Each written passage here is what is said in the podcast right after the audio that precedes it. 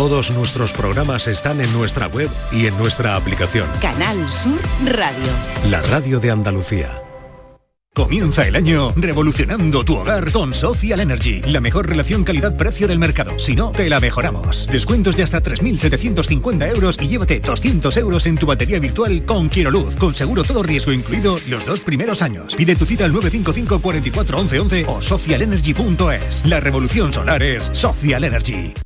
Cuando casi todo el mundo duerme, menos tú, ya estamos contigo. En la mañana de Andalucía, el Club de los Primeros con Charo Padilla. Buenos días, Charo. Aquí un primerizo. Bienvenido. Y el éxito de este programa son los oyentes son un club lleno de mucha vida. Cielos despejados, iluminados por la luna. En el Garrobo, 19 grados. Por Pontejimí, 18 grados. 12 grados en la ciudad del Cajamarra. Aquí por Ciudad Baja, 15 grados. La mañana de Andalucía, el club de los primeros de Canal Sur Radio, con Charo Padilla. De lunes a viernes desde las 5 de la mañana. Contigo somos más Canal Sur Radio. Contigo somos más Andalucía. El pelotazo de Canal Sur Radio con Antonio Caamaño.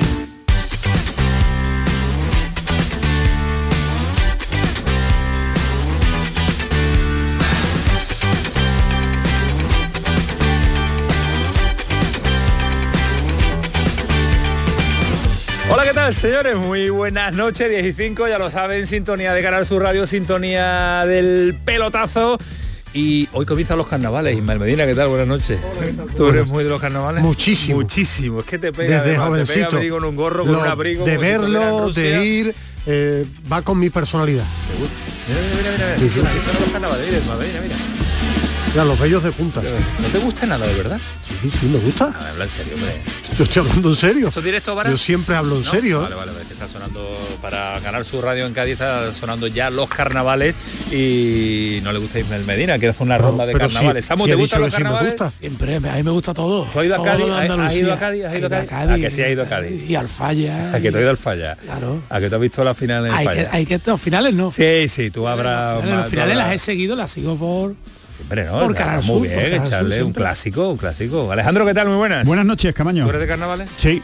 Eh, no, a ver, no soy un grandísimo aficionado, pero me gusta, lo sigo, he estado en el falla, he estado en finales, he estado, finales? he estado incluso dentro. de- ¿Conseguido entrar en una Sí, final del he falla? estado- he estado acreditado, eh, con Fede Quintero, por supuesto. Ah, y el, y el- Fede Quintero manda ahí, y, el- y he estado dentro, he estado en los vestuarios con el Yuyu, que me invitó una, una Sí. vez cuando iba con los monstruos de pueblo, he estado, he estado varias veces, he estado varias veces y me lo paso muy bien cada vez que estoy en el, en el falla, pero también admito que no soy un, un enfermizo Quizá seguidor. le gustan más los alrededores del. Falla. También, también me que gusta. Cádiz- también me Cádiz- gusta. Cádiz los preliminares del falla, que no los preliminares del carnaval, los preliminares del falla me hoy, gustan. Está todo muy adelantado. La Semana Santa Claro. eh, que está aquí a la vuelta de la esquina, los carnavales hoy. Es lo que tiene la luna, ¿no? A feria también, no sé. no Eso va con la luna. ¿no? Ismael nos puede dar una clase. Mira Ismael cómo nos mira. Dice, allá el rollo, que yo lo que quiero hablar es de, es de lo que a mí Que me hoy, viene de, interesa. hoy viene de fútbol. Hoy, ¿sí? Viene cargadito de fútbol. Viene cargado de fútbol. ¿Sí? De noticias que no de fútbol. Mira, Ismael, ¿esto te gusta más? Sí, mucho más. También, esto sí me gusta mucho. Entre carnaval y Semana Santa lo tienes muy claro, ¿no? El Semana llamador. Santa, sí. El llamador, vale, vale, vale. Y entre la, la Premier y la Liga Española, que estás ahí pendiente La de Liga Premier. Española. La Premier no le interesa a nadie en esta fecha, Ismael Medina. A mí sí me interesa en cualquier fecha. ¿Qué partido es? eh, la Copa, el Middlesbrough contra el Chelsea. ¿Cómo va? Va perdiendo el Chelsea de Pochettino. Siempre, pide, siempre pierde el Chelsea. Juegan todos. Sí, sí, la verdad A Chelsea. ver, a ver si mañana el Chelsea De la de, de Unai Simón puede ganar. El Chelsea siempre es de Pochettino.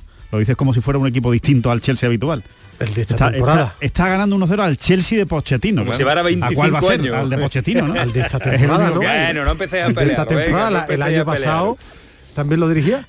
Y el Sí, anterior. el año pasado y el sí. anterior El también. anterior la no. temporada pasada, la Anterior anterior. no. no. No empecé a pelear hoy, que es todavía jornada de martes y queda mucho, queda mucho por, eh, por delante. Eh, una jornada que viene marcada por un hombre pro- propio en, en clave verde y blanca, en clave andaluza, que es Ramón Planes. Le venimos contando desde el pasado jueves eh, cómo se están eh, sucediendo los acontecimientos en el Betis y con la dirección deportiva del conjunto verde y blanco. La noticia del pasada, la pasada semana era, y la contaba Alejandro Rodríguez, era la oferta interesantísima, importantísima desde el punto de vista económico de Arabia Saudí para hacerse con los servicios del actual director deportivo del, del Betis Información que se amplió y que ampliamos aquí y que amplió Alejandro Rodríguez en el día de ayer con eh, los números puestos encima de la mesa y con el porcentaje y con las opciones de salida y muy serias en un alto porcentaje de Ramón Planes, eh, dirección Arabia Saudí, abandonando la disciplina del Betis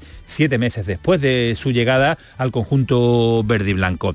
Nos contaba también y le contábamos también que el Betis había puesto, lógicamente, intentar retenerlo con una oferta económica que casi casi doblaba a la actual oferta que tenía, o al actual sueldo más que oferta, ¿no? Si no dobla casi casi, eh, con las variables, con el bruto, con el neto, por ah, hablar en, hablar en conjunto. Pero hoy hay más. Hoy hay mucho más. La oferta de Arabia Saudí sigue encima de la mesa del eh, conjunto saudita, sigue encima de la mesa. La verdad que la oferta es eh, impresionante, estratosférica que diría el otro, pero el Betis quiere seguir peleando, Alejandro. El Betis quiere seguir vivo en la pelea de concienciar a su director deportivo, a Ramón Planes, que el proyecto es interesante y que la oferta económica que le ofrece también es interesante. Así es, lo que ha habido es un giro, un giro en los acontecimientos. Ayer por la noche despedíamos el pelotazo diciendo que tenía pie y medio fuera Ramón Planes del Betis. De hecho, estaba esperando eh, la, eh, eh, bueno, un documento que le garantizara, la garantía de que iba a cobrar el dinero total de la oferta, esos 8 millones, aproximadamente 8 millones de euros netos en tres años, lo iba a cobrar pasara lo que pasara. Bueno, pues ayer por la noche ya llegó ese documento, esa garantía, eh, la tenía Ramón Planes, esta mañana eh, se lo hacía saber al club, al Betis, que, que la oferta ya estaba garantizada y que se iba a ir, que él eh, tenía pensado coger esa, esa oferta y marcharse, y ha habido un contraataque del Betis. Ese ha sido el giro. El Betis no se ha quedado sentado, no se ha quedado parado, quiere seguir contando con su director deportivo y ha habido una nueva oferta que mejora a la anterior. Recordemos que la anterior era de un millón neto más otro millón por objetivos. Objetivos, objetivos que nos contaba ayer difíciles de conseguir. Exactamente, muy difíciles de conseguir. Un, año, un millón neto más uno por objetivos difíciles de conseguir por tres años. Bueno, pues la nueva oferta, la de esta mañana, más calentito no puede ser, es de un millón y medio neto. También están incluidos ahí los Voy objetivos. apuntar, ¿eh? Apuntarlo. sí, sí, un millón y medio netos por cuatro años. Ya no son tres, sino que son cuatro años lo que le han ofrecido Gran a Ramón oferta. Planes. Millón y medio neto donde están incluidos unos objetivos, pero la cantidad de los objetivos es mínima y no son muy difíciles de cumplir. Y si queréis, luego, más adelante, explicamos cuáles son los objetivos que le pone el Betis a Ramón Planes. La gente estará pensando en títulos, estará pensando en victorias, en posición en la liga.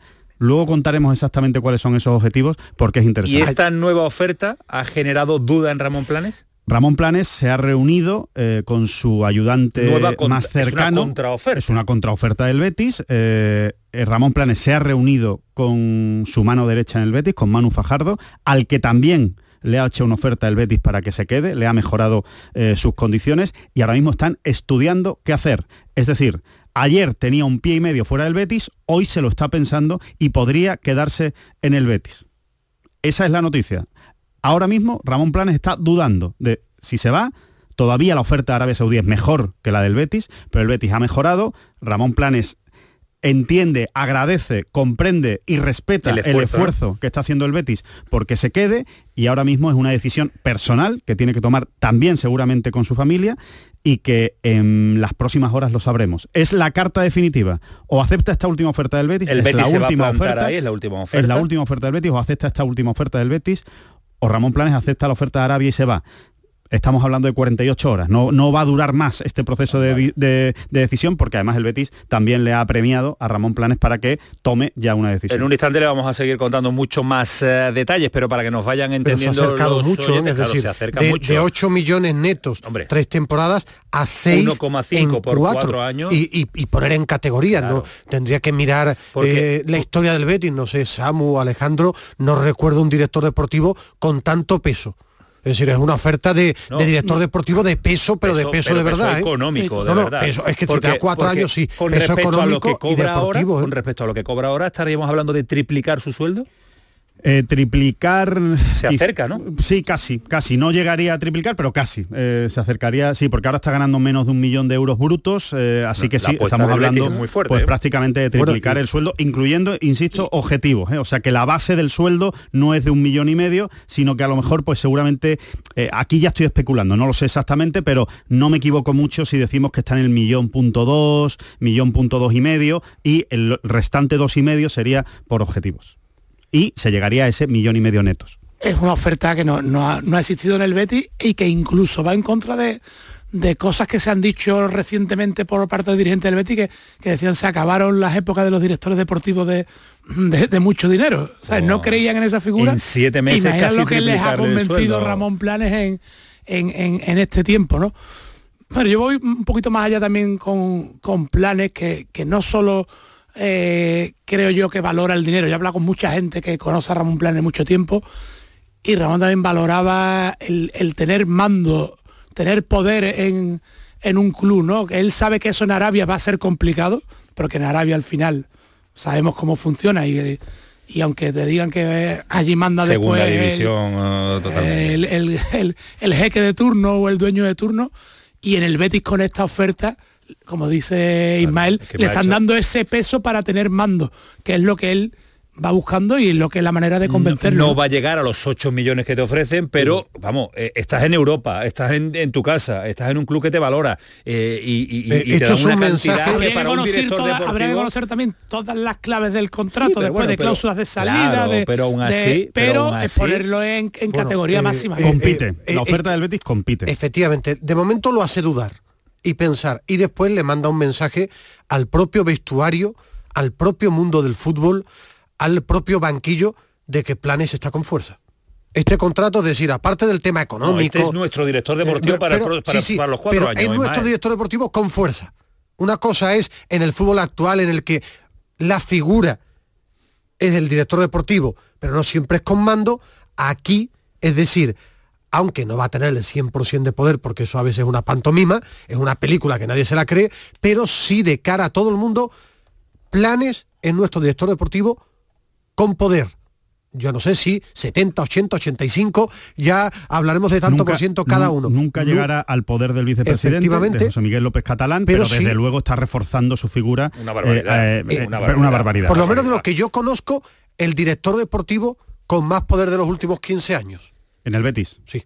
Bueno, 15, 20 años. Serra eh, Ferrer tuvo Serra. mucho poder. Serra, Serra, Serra. Lorenzo Serra Ferrer tuvo Serra, mucho Serra, poder. que además es otro, otro perfil diferente Sí, al del sí, director pi- deportivo. Económicamente no es comparable, también No. las épocas son, eh, son muy diferentes y ayer, ayer, ayer lo valorábamos, ¿te acuerdas Alejandro? Que decíamos, eh, vino cobrando menos que Cordón porque el Betis no quería superar la barrera del millón de euros para un director deportivo. Siete meses después ha tenido que superar esa barrera y mucho más allá, porque el contrato es extraordinario. Eh, los que nos escuchan No, dirán, a- ayer estabais diciendo que pie y medio fuera, pero claro, Es una esto es fútbol, estamos contando lo que sucedía ayer, es una negociación. Como dice el maestro Araujo, lo, de- lo de- lo repetimos mil veces, no se puede elevar nada definitivo en el fútbol, correcto. Ayer no, se- no elevamos al definitivo 100% Bueno, es que las el cosas futuro pasan. de Ramón Planes. Es que las la cosas contraoferta pasan. existen, claro. es que eh, ayer la situación era una, Era una y hoy y la hoy situación es otra, con lo cual evidentemente ha cambiado la, la postura de Ramón Planes. y, y a las 3 de la tarde gente cercana a Ramón Planes reconocía que él que no lo tiene claro que no lo tenía claro que, que- que es verdad que está dudando ante ese esfuerzo, del Betis brutal ¿no? económico. Claro. Bueno, pues esa es la noticia de, de apertura hoy, de este pelotazo. insistimos, ¿eh? De- de, hoy, de la hoy, oferta hoy. del Betis, la nueva oferta del Y Betis la es de última, esta y la mañana. última que en principio la última, en principio la última. Eh, no creo puede haber que- puede haber ajustes a esta Sí, en oferta. cuanto- Eh, en- de en- condiciones, de pues en lugar de que haya un tanto por ciento de objetivos, a lo mejor es el millón y medio neto completo, en fin, hay, hay ajustes que se pueden hacer en esta, en esta oferta y ya veremos. Pero los números grandes, los números gruesos, son eso. Millón y medio, cuatro años para. Ramón Planes, Sí, lo que fíjate si cambian las cosas en el fútbol, que es lo que decía eh, Samu. Le ha convencido tanto la figura de planes a Aro y a Catalán que han cambiado, han modificado, que eso pasa en fútbol. Además, se, voy- se Ismael- modifican las cosas. Tú tienes un planteamiento En función de quién tienes al lado. claro. Pero además pero- tú lo decías ayer, la Premier lo valora, está teniendo, eh, está llamando No, la tiene- atención mucho tiene- de, de tiene grandes del fútbol, yo tiene sé, equipos. Yo sé dos clubes de la Premier que lo han tanteado. Tanteado, Tanteado no digo... es preguntar en el entorno, claro, ta- qué tal es, cómo es, cómo ta- funciona, cómo tantear. trabaja, Una y, claro. y otro muy grande. muy grande de la Premier, tantear. Por eso lo, decía, lo decías tú ayer. Es verdad que es un hombre muy valorado en el, Muy en, el- valorado. en el mercado de la Premier, en, en grandes clubes europeos, y el Betis se da cuenta y valora que tiene un gran director deportivo. En el Betis que también le, val- le valoran eh, que se ha obtenido casi 60 millones de euros en verano en, en- en venta, cosa que el Betis le estaba costando en los últimos años y se le achacaba a Antonio Cordón precisamente que no era ágil en, en ese tema y también el proceso que está ¿no? llevando de, de captación de jóvenes. Ha puesto en marcha el departamento de Betis Talent, eh, que está, tra- trae jugadores, no jugadores jóvenes de 20, 21, 22 años, de- que, de sino ya está, cadete, que primero sino juvenil, bajando sí. a, a- a un, que era una idea que tenía el Betis desde hace tiempo de parecerse a lo que hace el Villarreal, ¿no? De ficharlos con 17, 18 años para, para y descubrir ese talento más desconocido, más asequible y que te puede dejar más plusvalía. respecto Y eso lo ha puesto en marcha Ramón Planes este verano con, con un equipo de trabajo y está funcionando, ¿no? Y eso en el club de lo- también se lo que- valora. de lo que dice Samu del captar valor joven, eh, el hermano de Asandiao, por lo visto, ya está también muy, muy cerquita de, de llegar Y- al, al, y al mi Betis, percepción- del Cádiz. Dice. Y mi percepción con este Tengo movimiento información de eso también si quieres. y- después, después lo damos todo. Y mi ¿Cómo venís? percepción ¿Cómo con, e- venís? con este movimiento también es lo que quiere el Betis como club, es que cuando aparezca, que yo no soy de los que pienso que se ha terminado ni mucho menos el proyecto, cuando aparezca el futuro de Pellegrini, el año que viene, dentro de dos años, cuando crea tener a un director deportivo para afrontar otro proyecto, otro proyecto, tenerlo. Por eso son cuatro años, cuatro es un años, contrato ¿eh? importante, Claro, sí, claro. pero es para un Betis de futuro también. Bueno, pues eh, en un instante le vamos a contar mucho más eh, detalles. Mucho es imposible, es casi eh, es difícil, pero sí más detalles de lo Sí. que ha sido la negociación de una mañana intensa, mañana, media tarde, intensa en los despachos del conjunto verde y blanco y también reunión del entorno de Ramón Planes con su equipo de trabajo y como decía Alejandro Rodríguez también con su entorno familiar que tiene mucho que decir. No es lo mismo vivir eh, donde están viviendo que vivir en, eh, en Arabia Saudí. Y otro director deportivo ha sido protagonista, director deportivo del Aston Villa, director deportivo ex del Sevilla, Monchi, que ha concedido una entrevista a una- un programa de Movistar, Ismael Medina. ¿no? La liga, que- la, la liga, ¿Cómo ¿cómo es? es en inglés? Talks. La Liga La Liga Talks. Talks. La Liga que habla, con ¿no? Guillem Balaguer. Hablando una entrevista sí, personal con bueno, Guillem Balaguer. como eh, Alejandro es el que mejor habla inglés de todos nosotros nada, por no, sus viajes del, Nada, nada, de nada. golf, sí, habla No lo domina, no lo perfectamente domina, inglés. sí, hombre, yo lo he visto en las ruedas de prensa y pregunta con una habilidad tremenda en inglés. Yo lo he visto a los golfistas que... Que lo le- entienden, ¿no? No, no, ¿cómo que lo entienden? Me que quedan obnubilados con su pronunciación. Y le han hecho una entrevista, una charla a Guillem Balaguer, eh, a Monchi. Eh, no es la figura no es director deportivo, allí el peso total lo tiene Unai Emery en el fútbol inglés. Lo que él es bueno, un hombre que la importante. Premier le pongan el nombre que quiera, Ismael, para No, nosotros pero para director deportivo. para explicarle a la gente en el Sevilla era el hombre que mandaba ¿no? en todo Sí. en la Premier el, Por detrás la, de la pirámide es Unai Emery Sí. y aparece ya Monchi con General manager es una IML. sí es el que manda en todo y Monchi está Que tiene la última palabra. sí y, y Monchi está en un segundo escalón pendiente de fichaje, de futuro, de jóvenes de, de- para el futuro y sobre todo hombre de confianza de Unai Emery y ha hablado también del Sevilla. ¿Tú pensabas que hablaba del Sevilla?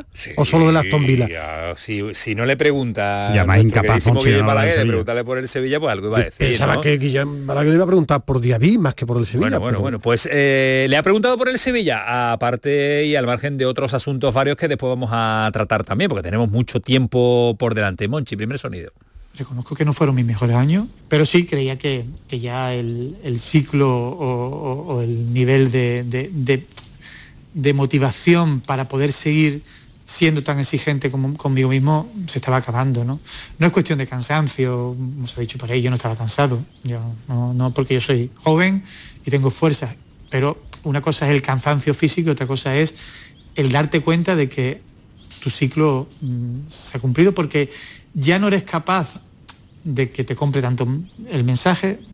Eh, la compra del mensaje y otros detalles también que ha dejado claro en esa entrevista con eh, Guillem Balaguer en Movistar, que la pueden eh, ver también, pero la vamos a disfrutar nosotros en cuanto a cortes de sonido y el análisis de cada sonido de un Monchi que yo no recuerdo que desde que se marchó ha aparecido previamente, sí. Entrevistas mm, con sonido, no recuerdo, ¿no? Sí, eh, medios. creo que fue eh, en marca con motivo Sí. del partido del Valencia con Sí. El Aston Villa, una charla mm, que tuvo, no sé si entrevistas, charla, pero sí, ¿no? es la que recuerdo tiene. eh, antes del, del trofeo, pues ya se seguía llamando trofeo naranja, el, el trofeo toda la vida del Valencia en verano, jugó contra el, el Aston Villa y salió lo de, lo de Isco y fue una una charla con un compañero del diario Marca, que no digo el nombre porque no lo recuerdo. Bueno, pues No es los eh, habituales de Sevilla. Monchi que ha aparecido y que, insisto, cada vez que habla Monchi son ah, hay que analizarlo. Diego Picón. hay que, digo Picón, digo Picón, compañero de, de Marca, sí, de Radio Marca también. Eh, Que no he dicho el nombre porque no lo recordaba, ¿eh? A Diego Picó, que no es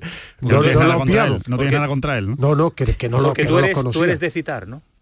A los Sí. compañeros que dan información. A los ¿no? que son amigos mucho más, Sí. para que me voy a A esconder. los enemigos no, ¿no? eh, no suelo tener enemigos, pero a los amigos sobre todo. A ¿Tú eres, tú otros eres de citar, Alejandro? Siempre, toda mi vida. ¿Tú, Samuel Silva? Siempre eso es va, va con la ley. Me gusta, me gusta. ¿Y tú, Camaño? Siempre. ¿Seguro? ¿Siempre? Siempre, siempre, siempre, siempre. ¿En todos los micrófonos En que has todo- estado? En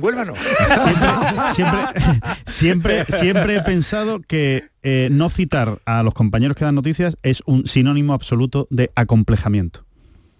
Creo que hay que citar. Las noticias las El puede dar cualquiera, da el que trabaja, el que, el que tiene su fuente y da la noticia, se cita sin ningún tipo de problema. Mañana la das tú, pasado la da el otro y mañana el de la Yo moto. citaría siempre a Samu, nunca a Alejandro. Pero ya puede dar... Alejandro, nunca. Tú Bueno, a pero eso va, eh, eso va en coherencia con tu discurso, con tus amigos. Efectivamente, con los amigos y con los enemigos. Es que aquí hay amigos y enemigos también. No se crean que somos tan amigos en esta, en esta mesa. Y el amigo Medina, que no Medina Torres, sino Medina Cantalejo, que hoy ha avanzado que vamos a poder escuchar eh, los sonidos del bar eh, a posteriori, eh, que va a ser a posteriori, a priori de momento no en directo. Ahora nos va a contar Pedro Lázaro cómo ha sido. A priori sería impresionante.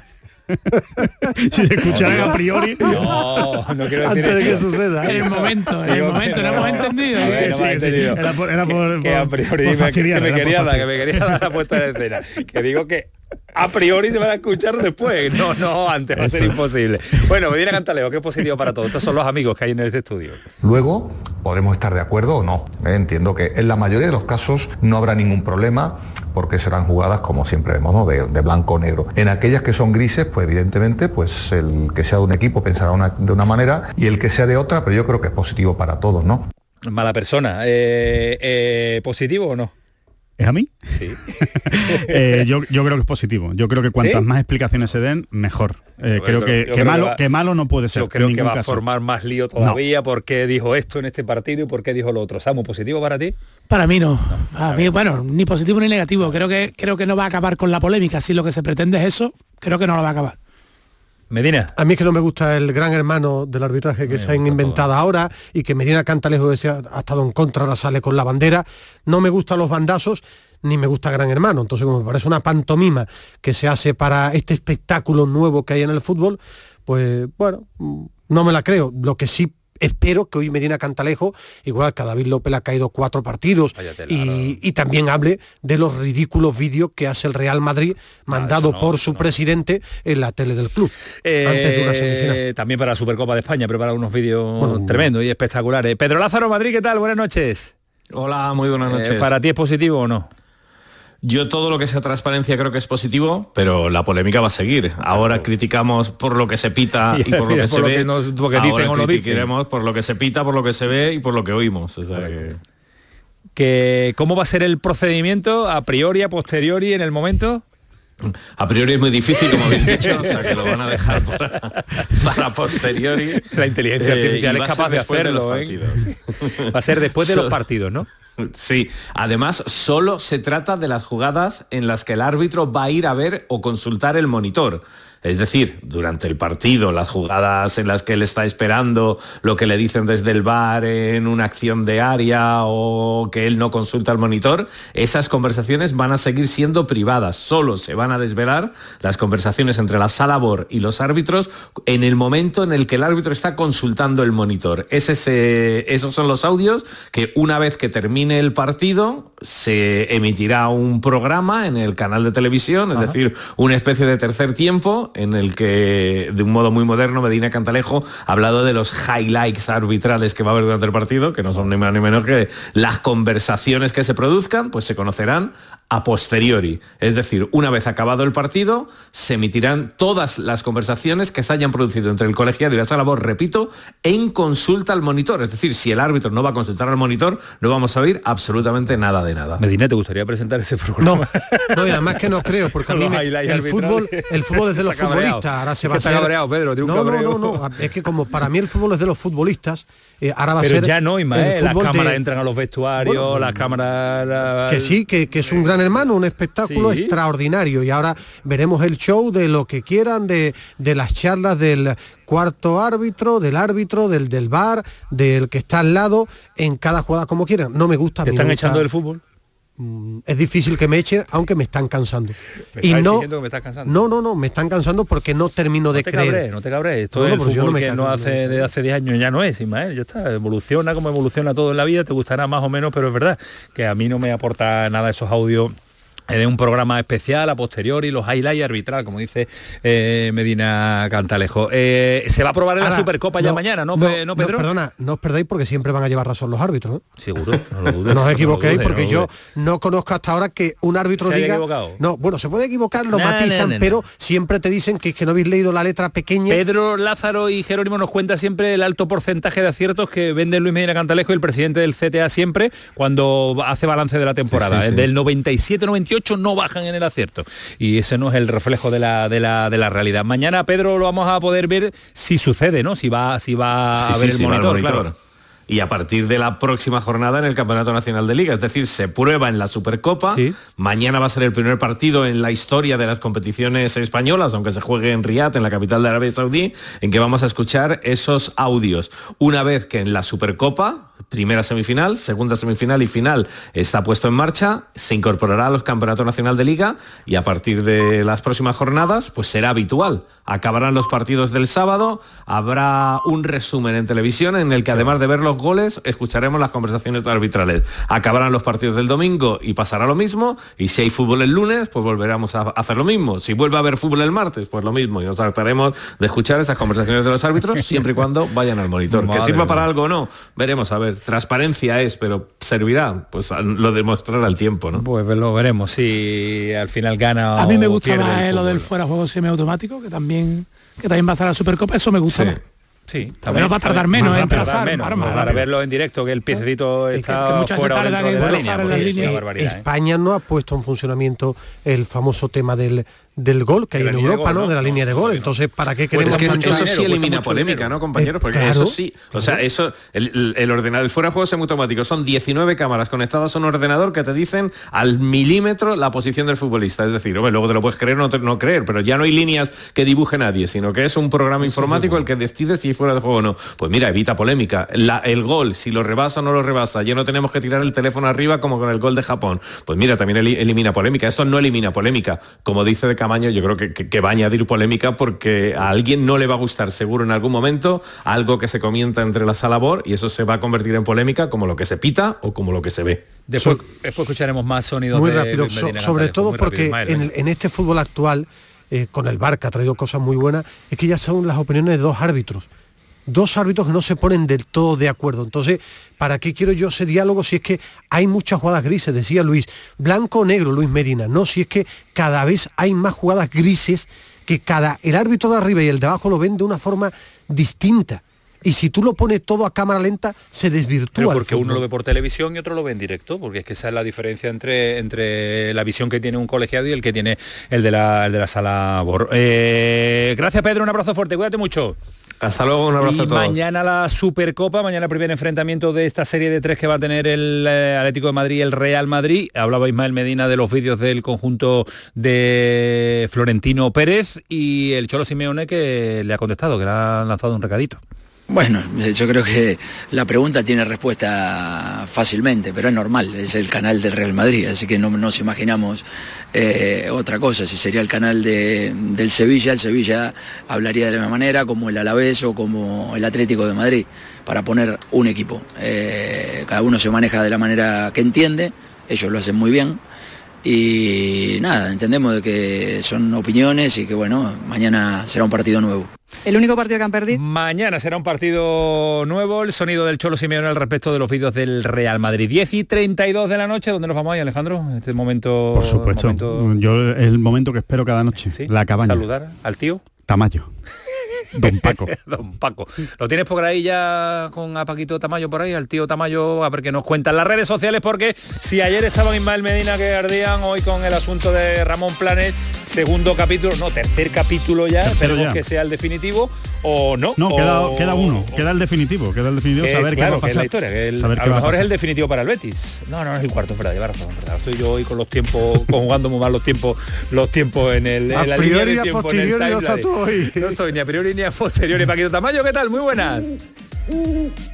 Esto parece un partido de baloncesto, ¿eh, Antonio? Con cuartos incluidos, ¿eh? Estamos en el tercer cuarto, parece, y tanto en nuestro Twitter, eh, eh, bueno, nuestra X, eh, antiguamente Ah, nada, Twitter, nada, arroba no, el pelotazo bien, CSR, como en nuestro WhatsApp, el 616-157-157, ya tiene mensajes de oyentes verdes y blancos béticos de lo que es la tercera fase ¿no? de esta negociación con Ramón Planes. Por ejemplo, un oyente nos dice que ojalá se quede, debe ser la piedra angular del Betis en los años venideros, confiar en su trabajo. Y otro oyente nos dice, un millón y medio neto por cuatro años son 6 millones netos. Si rechaza esto, ya es increíble. Bueno, pues eh, en esta hora y media que queda de programa, los oyentes pueden seguir comentando con nosotros en estas dos vías todo lo que quieran. Bueno, pues eh, abiertas las vías de comunicación eh, con nuestros oyentes y seguidores a través de las redes sociales. Y estaba yo calculando, 6 millones netos son muchos brutos. Son muchos brutos. muchos sí, brutos, Es mucho, ¿eh? es mucho dinero. Mucho Hay que- dinero, simplemente por aclarar, lo, lo hemos dicho eh, al principio, pero por aclararlo, que eh, es millón y medio netos con objetivos, Con variables. Como máximo es el- seis como millones. máximo- Lo máximo que llegaría claro. es al millón y medio y para eso hay que cumplir una serie de objetivos que no son tan complicados como, como antes, como, como, la la, primera como la oferta. primera oferta, pero que aún así hay que cumplirlos, eh, que no es tan sencillo. Bueno, pues Puede eh, llegar, no es que cobre Más obligatoriamente. detalles que vamos contándole desde que comenzó este programa a las 10 y 4 minutos, son las 10 y 35. Hoy a Varas no le va a coger, hoy no lo cogemos. A Varas lo, lo cogemos una vez fuera de juego. Al día siguiente está súper preparado. Y hubo que tirar la línea del bar, ¿eh? Ayer. Ayer sí, hubo que No te- estaba claro. Hoy no se tira ninguna línea porque lo tiene preparado 10 y 35. Hoy como siempre este pelotazo llega con el sonido Programón. Bien suena, bien suena 10 y 35. Juan Carlos Vara aquí con Anterra, reacción de deporte. Vámonos. El pelotazo de Canal Sur Radio con Antonio Caamaño. Canal Sur. La radio de Andalucía. Capilar Prime, tu clínica capilar y medicina estética en Sevilla. Ahora, tu injerto capilar con la última novedad llega a Sevilla. Promoción por tan solo 2.490 euros todo incluido y además dos sesiones PRP y seguimiento anual. Los mejores equipos médicos en injerto capilar. Nuestros resultados nos avalan. No esperes más. Recupera tu pelo y confianza. Capilar Prime, tu felicidad es la nuestra. Calle Resolana 25 esquina con calle Feria.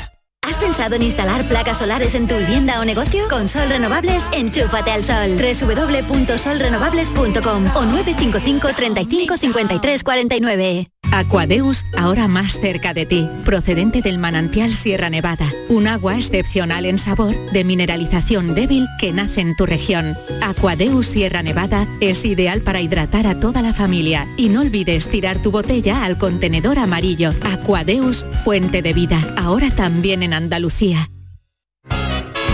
La noche está llena de sorpresas, de gente brillante, de momentos inigualables, de espacios y ambientes fantásticos. Hola a todo el mundo, ¿qué tal? La noche de Canal Sur Radio con Rafa Cremades. De lunes a jueves, pasada la medianoche. Noche de risas y miedo, noche de viajes y aventuras sin movernos del club porque somos tus amigos y puedes contar con nosotros. Contigo somos más Canal Sur Radio. Contigo somos más Andalucía. When the night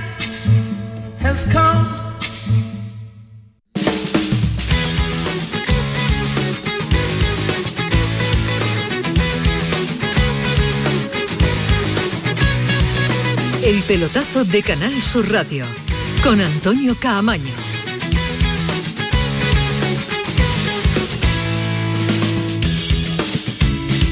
Seguimos en la sintonía de Canal Sur Radio y seguimos contándole mucha información que genera una semana que viene marcada por la Supercopa de España. Eh, mañana comienza. Eh, Barcelona Osasuna será Osasuna Barcelona será el próximo jueves. Mañana miércoles eh, Atlético de Madrid y Real Madrid. Ismael, ¿ha habido alguna jornada o algún día que te haya marcado o el día viene marcado por algún fichaje que hayas dicho leyendo diario? Eh, hoy ha sido un día muy tranquilo, ¿no? Pronto. Sí, en el fútbol europeo lo que más me sorprende es el sorprende? central del Génova que se están peleando por él el Tottenham y el Bayern Múnich, con ofertas de 25 millones de euros.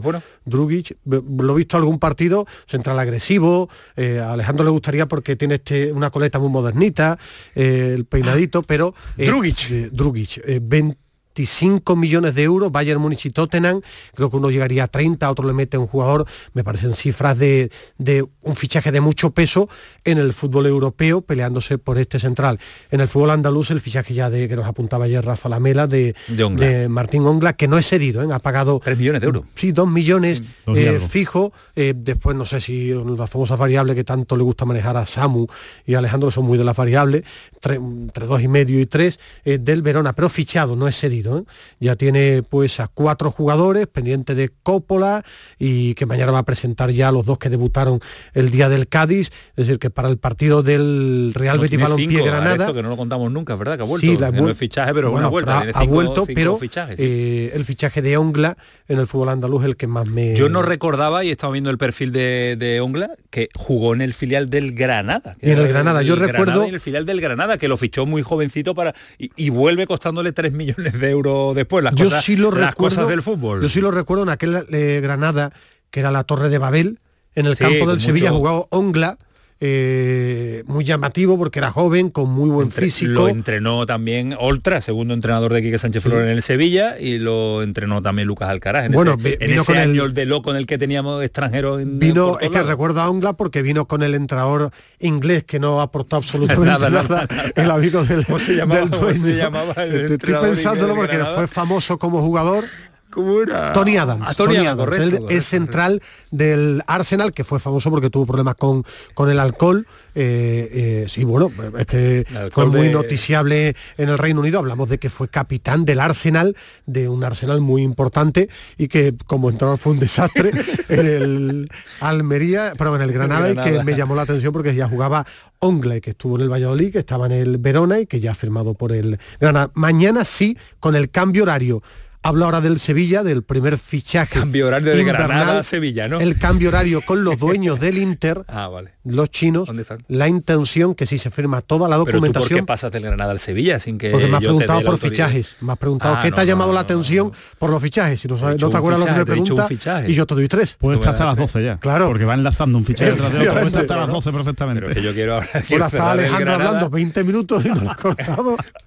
Eh, de- eh, tema de Aguome, si está todo ok, mañana la intención del Sevilla es que gana, entrene Leandro. por la mañana y lo ¿Mañana por a la mañana, se firma toda la documentación y lo hacen oficial. Pero bueno, el cambio horario en este caso beneficia para que eso Sevilla, suceda. claro. Para que eso suceda, porque, porque en, en China, como ustedes todos saben, son más horas, está adelantado. Pues si toda la documentación llega bien, eh, el Sevilla mañana quiere o tiene la intención de presentar a Gómez, si está toda la documentación bien Pero, firmada. pero está costando una barbaridad el fichaje. ¿Por qué? Porque, porque, hay mucha documentación y porque eh, tendrán que firmar mucho. Es que yo Bueno, lleva cuatro, pero- cuatro días ya en Sevilla esperando. Sí, que- a que- mí me sorprende, pero he preguntado y ¿Cuánto me han dicho que la documentación, no, no, si las cifras eh, son muy fáciles, una Pues sesión, no es un jugador caro, eh, el precio de son 8 millones, hablamos de un chico que no es importante en el Inter, que ha jugado cuatro te digo, minutos. parece que está fichado pues, en Mbappé. tendrá, pues tendrá otras prioridades el Inter de Milán y se la ha tomado con mucha tranquilidad esta historia. A mí me sorprende. Eh, yo he preguntado, ¿tiene algún problema? No. ¿Ha pasado el reconocimiento médico? Sí. Eh, se va a hacer oficial, pero en el Inter, repito, tendrá otras prioridades. Por ejemplo, quiere fichar al central del Lille. eh, que también lo quiere la Juventus de Turín. Entonces, el tema Alguome a la hora de firmar, pues no tendrá, es una intuición mía, no será tan prioritario para ellos. Después también entra en juego que, que el Sevilla para eso es muy purista también, hasta que no esté todo, Firmado, todo todos los visto. documentos ok, no, no le gusta No, pero sí, anunciarlo. claro, pero si yo lo y entiendo, que, si y es que lo los- lógico. y que después los dueños estos que vienen de, de- tienen otras costumbres, que no van, Sí, van pero- a otro ritmo, pero- no, pero- no es el ritmo no, y sobre todo, y sobre todo una cosa, y sobre todo una cosa que ha dado clave Ismael al final en esta operación, que es que al Inter le da igual. Entonces no tiene prisa, ¿no? El Inter es, es la, es la quinta, la sexta o la séptima operación que ahora mismo tiene encima de la mesa. Pero por- porque, porque manden al quinto o sexto mm, jefe del Inter para firmar esta Pero- documentación. Pero, si el dueño que- del Inter quiere firmar él, porque yo no sé la, cómo es Madre la mía. pirámide del Inter, pero sí sorprendí, es lo que yo Bueno, cuento, al margen de la, anécdota información de- que me de- llega. del fichaje, eh, está tardando muchísimo el, el Sevilla en incorporar a jugadores. Estamos ya día día 10 mañana, día, día, día 10. Pero es que hay problemas, es que no sale nadie. No sale nadie y si y para. Ni están por la labor de salir, que es otra de las cosas que contaré, porque... ¿Quién se- eh, quién se va a ¿Cuándo, ¿Cuándo lo va a contar? Cuando tú des paso. no lo voy a contar, es cuando ya, y, venga, y- dale. y si no hay salida es difícil que haya que haya entradas de futbolistas con un perfil. Samu, Samu, va a salir del Sevilla muy poquita gente. ¿eh? Y sobre todo, con el, poquita sobre todo gente. con el rendimiento que están dando. Es que es muy difícil. Eh, ¿A dónde vas? ¿Quién te va a pagar la ficha que tú Ha tienes? salido Fernando, ha liberado lo que ha liberado de su ficha, que tampoco que, que era importante, ¿no? Sí, Una ficha, ficha muy importante. importante porque dejaba- hablamos de, claro, hablamos de un jugador de, un de jugador mucha top. importancia. Un jugador seis top. meses de, o algo menos seis meses. Al final los jugadores y los más que los jugadores, los representantes eh, tienen una costumbre, que algunos dicen que es buena, que miran al pasado y el Sevilla tuvo que rescindir a dos jugadores en los últimos días, pagando una pasta, entonces no tienen prisa, tienen un buen contrato, mm, están esperando una buena oportunidad, eh, si no lo ven claro no se van a mover, esa es la realidad. Una cosa es que el Sevilla quiera aligerar nómina y otra que el jugador con un contrato firmado, si no le viene algo muy agradable, no lo va a hacer. Nombre propio, Rafa Mir. El Valencia, Valencia, ¿no? ¿no? va a hacer ningún movimiento, ninguno. En la idea del Valencia no entra Rafa Mir hoy. Como diría Alejandro Rodríguez, mañana y pasado no lo sé. Hoy no, porque el dueño del Valencia le ha dicho que si sale un central, viene uno. Y la prioridad es un extremo, no un punta. En el Valencia. En el Valencia. Entonces, el tema Rafa Mir y el Valencia a día de hoy no existe. ¿Cómo ha cambiado la cosa desde verano? ¿eh? Claro, en seis claro, meses, ¿cómo cambia, cambian las cambia. cosas del fútbol? No existe. Jordán tiene ofertas, sí, de equipos de la Liga Española. No le termina de convencer a día de hoy. Está pensando en jugar en el ¿A Jordán Sevilla. qué le queda de contrato? renovó y creo renovó, que por varios eso años. renovó tres años, Renovó, si no recuerdo mal, le queda ¿no? mucho tiempo. Y la oferta, yo me han comentado, lo que pasa es que quiero cerrarla de la Liga Española, equipos que han llamado, no le vuelve loco a día de hoy y está entrando para jugar con el Sevilla. La Mela y Oliver Torres terminan contrato y existe prima de fichaje. Tampoco tienen una prisa excesiva, la prisa la tiene el Sevilla. Por eso decía yo, Ismael, que no es tan fácil Sevilla. sacar a Claro, jugadores del Sevilla. claro, ¿eh? y por Es eso si yo- va a depender, la sal- ayer de- si informaba va a depender los fichajes de la salida, pocos van a llegar al Sevilla. ¿eh? Alonso en relevo de- del Wolfsburgo que, que pidió la cesión de Rafa Mir y Rafa Mir dijo que no iba al Wolfsburgo, por ejemplo. O sea, que futbolistas no quieren irse de... Claro, claro, viendo además Rafa Mir que este mes puede tener minutos como está teniendo porque no hay, no hay mucha polo, no hay mucho delantero que elegir y que además el, el nombre que suena para, para la delantera, Datro Fofana, bueno, también le puede hacer creer que puede competirlo. Eh, pero bueno, por ejemplo, el fichaje de Agüome, que nadie espere que Agüome es Fernando. Yo he preguntado, Agüome no tiene nada que ver con Fernando. No hablo de- ni de juventud ahora, ni de su trayectoria. Es un perfil de jugador absolutamente distinto. Es un chico más de, de tocar la pelota, más que de robar o de morder o de tener piernas. Que nadie espere ese perfil. Eh, ya después veremos si es bueno, malo, regular, pero no es ese perfil. El delantero, claro que lo quieren, el elegido Fofana y eh, por ejemplo a Guome lo, va, lo quieren eh, poner con ficha del filial Fofana tienen libre la ficha de, de Fernando por eso lo que está trabajando Quique que como curiosidad está muy hermético con su cuerpo técnico amplio que ha traído con su segundo con sus ayudantes con hablo de memoria no con Cubillo, eh, con tu amigo Oltra y con eh, su eh, otro de los ayudantes. Ahora miraré el apellido. Y el preparador físico que arriba, eh, Antonio Díaz. Antonio Díaz. Buen jugador de baloncesto. ¿no? Es el ayudante. Está muy encerrado y, por ejemplo, sabe, sabe Quique que ahora mismo tiene que sacar esta situación con los que está. Por eso es importante la recuperación de Sumaré, la recuperación de Rakitic, eh, leía a Miguel Ángel Chazarri mucho deporte, Nilan lo espera la próxima semana, de Mariano Ah, que si ya lo está nombra- si entrenando. lo nombra es amigo. Eh, Lógicamente, por eso te lo Ah, he dicho vale, antes. vale, vale. Es que no me escondo, por eso lo nombro, porque es mi amigo. Y además de un magnífico periodista. Y recuperar para sacar con estos jugadores al Sevilla de la situación. Con estos y sin Gudel. Y sin Gudel. Lo esperado. Va a ser operado dos, tres meses de, de, de baja.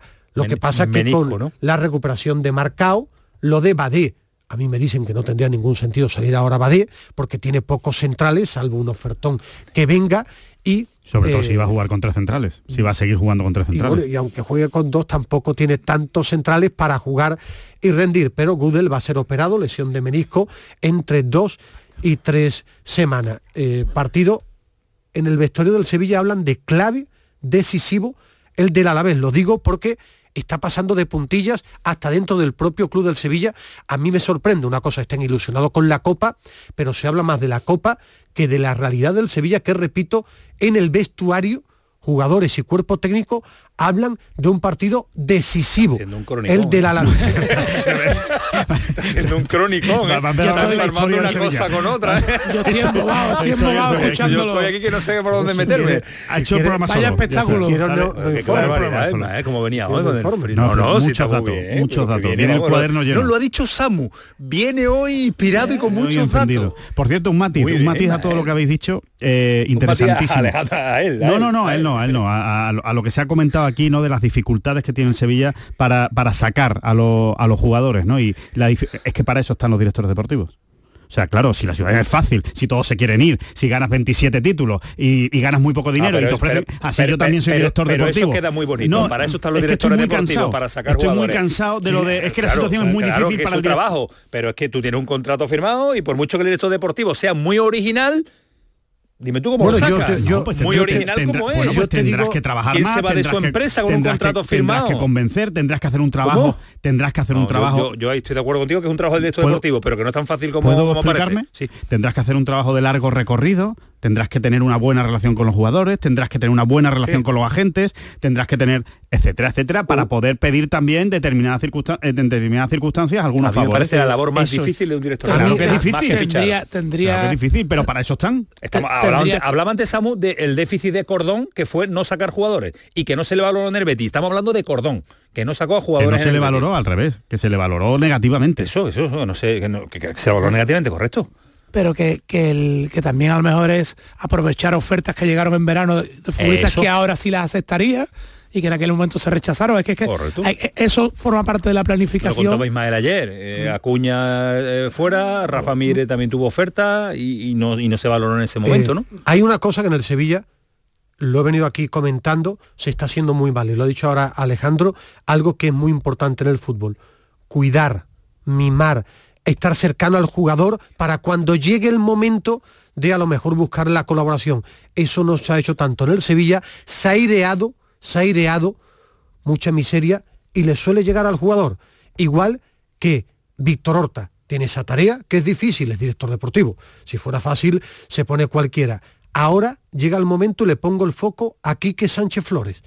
Ni tema físico, como dijo en el Wanda, ni historias de poco tiempo. Él ha venido para salvar a este equipo. Salvarlo de una situación que, eh, por ejemplo, Alejandro no estaba de acuerdo. A mí me parece delicadísima y tremendamente preocupante por lo que yo detecto con el descenso. Sin excusas para Quique y su cuerpo técnico. El cómo, ellos son los profesionales, convencer al vestuario, hacer grupo, sacar rendimiento y salvar desde el día del Alavés, que es un partido, repito, y lo vuelvo a comentar, en el que piensan en el vestuario que es decisivo para el futuro Totalmente. o muy importante. Es que para, para afrontar, tú decías que piensan más alguna gente en la Copa, para afrontar bien la Copa, el, el viernes hay que, hay que ganar El y- viernes. y, y- y de- y despejarte un poquito el horizonte, sobre todo que venimos de, de un tropiezo que fue muy preocupante, el del Atleti. La- la- que parece que ya fue hace La imagen. la imagen, la- la- la- el comportamiento que tuvo el Sevilla, sobre todo en el primer tiempo, eh, fue descorazonador y, y- y genera Porque inquietud. se venía de- Por eso obliga más todavía a reaccionar con el. Alavés, ¿no? Y, y esa Bueno, y falta... porque es un rival directo. Ahora es- mismo es un rival directo. y la falta de liderazgo externo que tiene el Sevilla en estos momentos, yo lo detecto en una cosa. El año pasado, hasta con San Paoli, el Sevilla consigue una parte, una parte, para mí la clave es la de Mendilibar, consigue una parte importante de la salvación en un momento delicado en dos partidos consecutivos en casa, Cádiz y Getafe, donde hubo una atmósfera positiva. Para el choque del viernes, el, eh, la sensación de miedo, desilusión, eh, poca gente, no sé si la palabra es poca gente, de optimismo, ¿no? De, de pesimismo que hay alrededor de la afición de la gente. Ay, mal, pero, el pero es partido la del realidad sábado- del Sevilla, Sí, sí, tiene que pero- vivir pero y convivir como con club- esa realidad sí, del pero Sevilla. como club, El año, alguien... el año pasado era un año antes. Claro, sí, sí, Y pero... Y, llevamos un año eh, arrastrando malos resultados, derrotas, derrotas, pero igual derrotas. que la tarea igual que la tarea del director deportivo título y del entrenador que es la de isla. club de club sería preparar algo porque la importancia de los partidos de casa yo- son decisivos Aquí, ¿eh? aquí estuvo el presidente, el nuevo presidente del Sevilla, y dijo que él iba a ser el referente y la personalidad y el que encabezaba lo bueno y lo malo del, del Sevilla. Pedías tú eh, personalidad, pedías tú un referente, pedías tú optimismo. No lo he vuelto a escuchar mandar un Eh, mensaje. os, pregunto de lo que detectáis tiene que hacer. alrededor en martes detectáis en no sé en el ambiente en el propio club A mí eh, me la preocupa gente, que la el gente partido de del la viernes Copa. La es gente es Copa, Copa y importantísimo Copa. A mí me preocupa que la y gente la, está pensando y la la Copa, liga ¿eh? es mucho más importante creo a que día de hoy que la este- copa Este Sevilla no está preparado Yo para la Copa. ¿eh? sigo pensando, Ismael, que el- la sensación, el sentimiento generalizado en el sevillismo es de que el partido contra la vez todavía no es una final. En el vestuario te he dicho como información detectan que sí Perfecto, y, y es lo bueno. Lo bueno es que el vestuario sí lo tome como una final, de- pero de- yo creo que en el aficionado todavía no se toma como una final de eh, como perdamos eh, o como pierda el Sevilla, esto es un esto es un drama. De- después quiero ver si estas palabras también se ven en la hierba, ¿no? Porque el día del Athletic el equipo deambuló. Una cosa es lo que piensen, después todas las palabras debe quedar reflejadas y esa tarea de entrenador y de los jugadores en la imagen en la hierba. Muy bien el bicho. En la hierba. Muy bien el bicho. que me gusta verte así tan motivado. Yo habitualmente estoy 30 así. años después de periodismo y todavía sigue santa ahí motivado. ¿eh? Es que si, si no, yo suelo estar No, no, habitualmente no, con no, ganas de hablar, no, ¿no? No, no, hay día hoy, hoy, hoy. Lo ha dicho Samu. Yo no sé qué clave le has dado a Samuel. que Ha dicho, Mucha viene, información. Cuando viene con tanta información. Bueno, eh, antes es de meternos gozada. en más detalles de cláusulas y de pluses y de objetivos a cumplir en, en el contrato contraoferta de, del Betis a Planes, quiero escuchar este sonido, que escuchéis este sonido de Monchi, los oyentes y aquí en la mesa, y lo valoremos. Monchi. Yo soy un director deportivo especial. Si las personas que están por encima mía empiezan a dudar de que yo tengo que tener ese rol, no pasa absolutamente nada. Cuando tú te das cuenta de que eh, ellos piensan que hay otras necesidades o que hay otro perfil, pues lo mejor es buscar otro perfil, no hay otra. Se intuía, todo el mundo lo había comentado, lo habíamos analizado, que la salida de Monchi venía... Lo dijimos en diciembre, dijimos estábamos aquí tiempo. debatiendo de Sí, que. Monchi se quería ir. Ha dicho No, una no, cosa no, pero ya no- porque se quería ir, sino el motivo por el que se quería Bueno, ir. pero claro. él, él no ha sido sincero en la primera respuesta. El que habló de cansancio fue él. Él a la gente del Sevilla. Él dijo que se quería ir a descansar.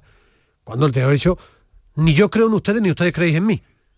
Iba por del Nido Carrasco, porque eh, a uno de sus colaboradores más No, más que- importantes... yo creo que más que en creencia él quería mandar a- en No, to- no, no, todas las es- facetas y no le dejaron Él mandar. piensa que no tenía que dar explicaciones en las reuniones a la gente que se la tenía que dar. Ni él quería seguir y en el club no le querían dar la libertad porque Monchi había bajado su rendimiento.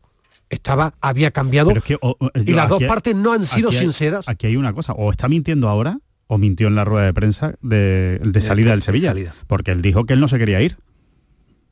Él en esa rueda de prensa dijo que él no se quería ir, que le habían enseñado la puerta de salida, pero que él no se quería ir. Y ahora está diciendo que el ciclo se había acabado y que, y que él entendía que... Pero yo creo que, yo creo que dice lo de le había mostrado la, la puerta de salida con, con este detalle que acabamos de escuchar ahora, de que su porcentaje de, man- de mando había variado y había gente que le obligaba a tener determinados Pero él le dijo a la gente del quería. Sevilla- quería ir. Eso es el obligado a no irse. Eso dijo. Entonces, el obligado a irse, miente si se quería ir.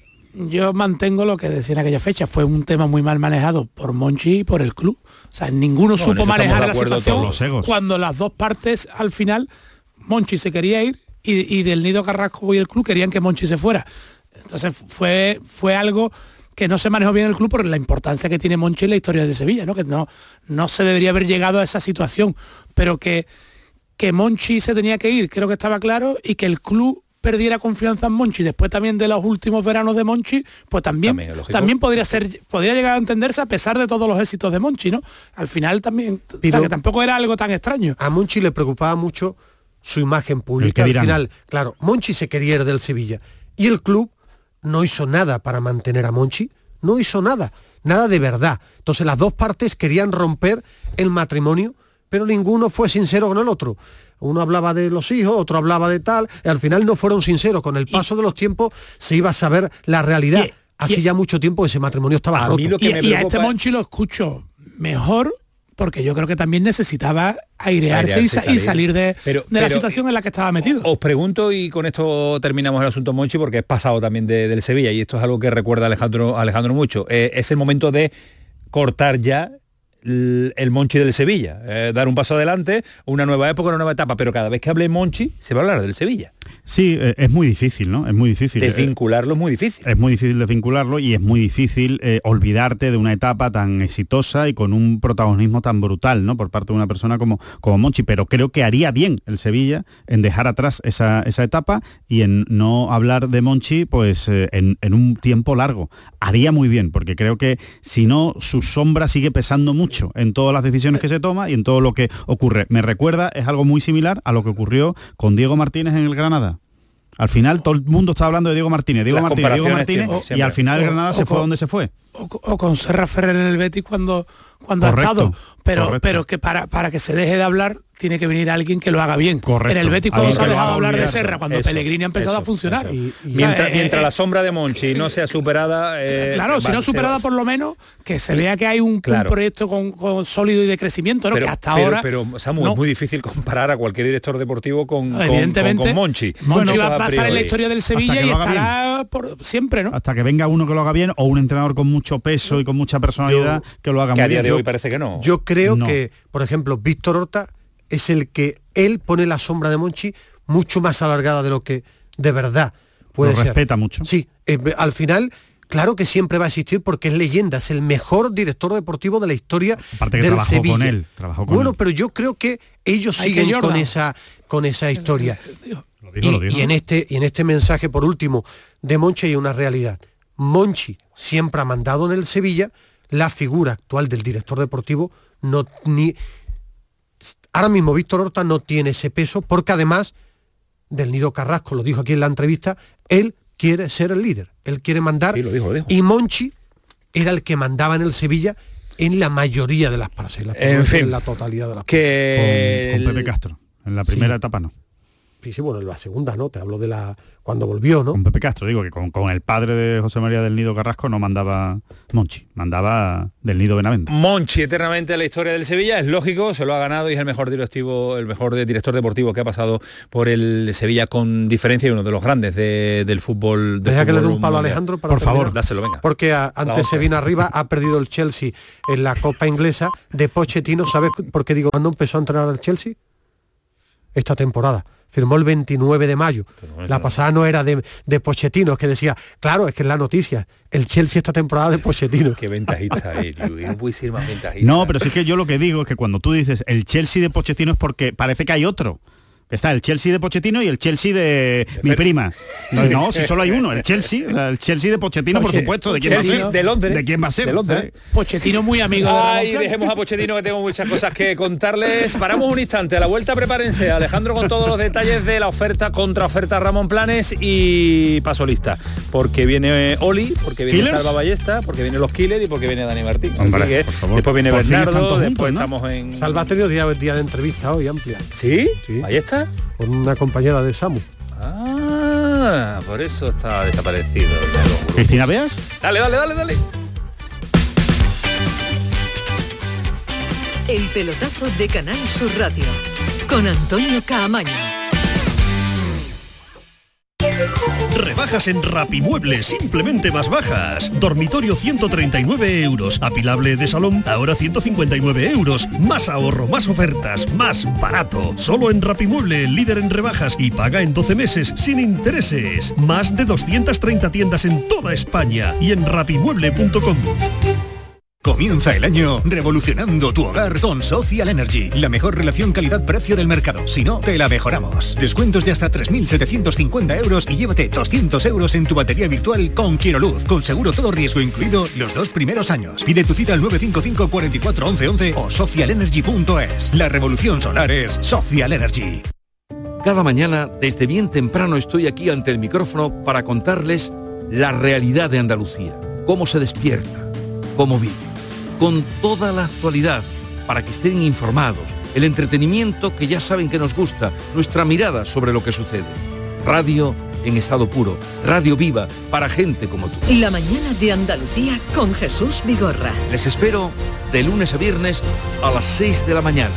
No falta. Contigo somos más Canal Sur Radio. Contigo somos más Andalucía.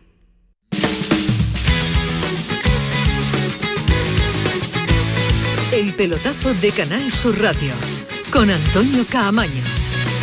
Será un día, Ismael, cuando tú nos cuentes esa historia del fútbol del año 80 del Newcastle, de Alan Shearer, eh, verás tú el día cómo se abre el micrófono. Eh, bueno, Alejandro, Vamos hablando de, de de Michael. Owen. Qué grande. Michael Owen, de Alan Shearer. Eh, los detalles que nos faltan, hemos contado No, era- ya todo, sí. nos faltaban... eh, Bueno, reco- recordamos, ¿no? sí. El- por si alguien se, alguien se incorpora, la contraoferta del Betis de esta mañana, cuatro años a eh, Ramón Planes para que se quede en el Betis a razón de un millón y medio netos por temporada, en el mejor de los casos. ¿eh? Ahí están incluidas las variables en ese millón y medio netos. Em, ¿Cuál era el detalle? El detalle es eh, los objetivos, ¿no? Las variables, ¿no? Que se habla mucho, ¿no? De los objetivos y de las variables y a mí por lo menos me ha resultado curioso. Eh, igual esto eh, la gente dice, pues vaya tontería, si eso ya lo sabía yo. Yo desde luego no lo tenía tan claro. En el caso de, de Ramón Planes y de la mayoría o de una buena parte de los directores deportivos, eh, cada vez es más frecuente que esos objetivos y esas variables sean por ventas no son por eh, resultados, no son por eh, quedar en. Champions, por quedar en Europa o por, o por salvarse ¿no? la categoría, sino por eh, dinero vendido, o sea, por dinero, como los comerciales de, de- de publicidad. Lo que cuesta en los directores deportivos, sacar a jugadores. Entonces, por ejemplo, ¿no? voy a poner un ejemplo. En, en lugar de llamarlo objetivo, pues podríamos llamarle un bonus. ¿no? En este caso, pues Ramón Planes lo que tendrá es un bonus, como otros directores deportivos, pues de 300, 400 o 500 mil euros, en el caso de que cumple con un- una cifra de venta. Si, por ejemplo, el Betis vende en el próximo verano por... Te voy a poner un ejemplo, No, por, 40 por millones, plusvalías obtenidas normalmente, ¿sabes? 30 o 40 millones o por plusvalía... A, a Sandia o más Guido, más no sé qué, 40 plus. Pues entonces eh, le, le- le pagan el, el plus. Así que eh, para que veamos también cómo está cambiando el fútbol y que cada vez es más importante toda la parcela económica, los directores deportivos que venden y que hacen que los equipos Correcto. pues eh, económicamente estén más saneados, ¿no? Bueno, señores, creo que no falta ni un solo detalle de lo que está sucediendo en las oficinas del equipo del conjunto verde y blanco del Betis en esa negociación eh, dura, tiene que ser dura, eh, tiene que ser muy, dura, tira y aflojas permanente contra ofertas y contraofertas para que Ramón Planes continúe la disciplina. En la un disciplina detalle de, de que nos quería contar.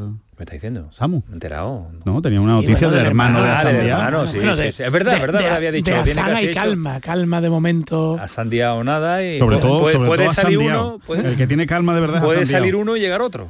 Puede salir uno y llegar otro. El- Hay ofertas del Betis con, con el hermano, no, hay, no está el acuerdo cerrado, cerrado? pero todo apunta a que pueda haber entendimiento. Aunque hay distancia todavía y ¿Se equipo- parecen futbolísticamente? ¿Lo habéis visto? ¿Lo habéis visto? Eh, yo hablé con un entrenador, los primeros entrenadores que tenían, y hablan de que es mucho más técnico el hermano. El hermano. Bueno, menos potente, menos sin dejar de ser potente, porque al final el físico también lo tiene, pero que no es, no es tan exuberante, tan llamativo, pero que sí tiene más calidad técnica.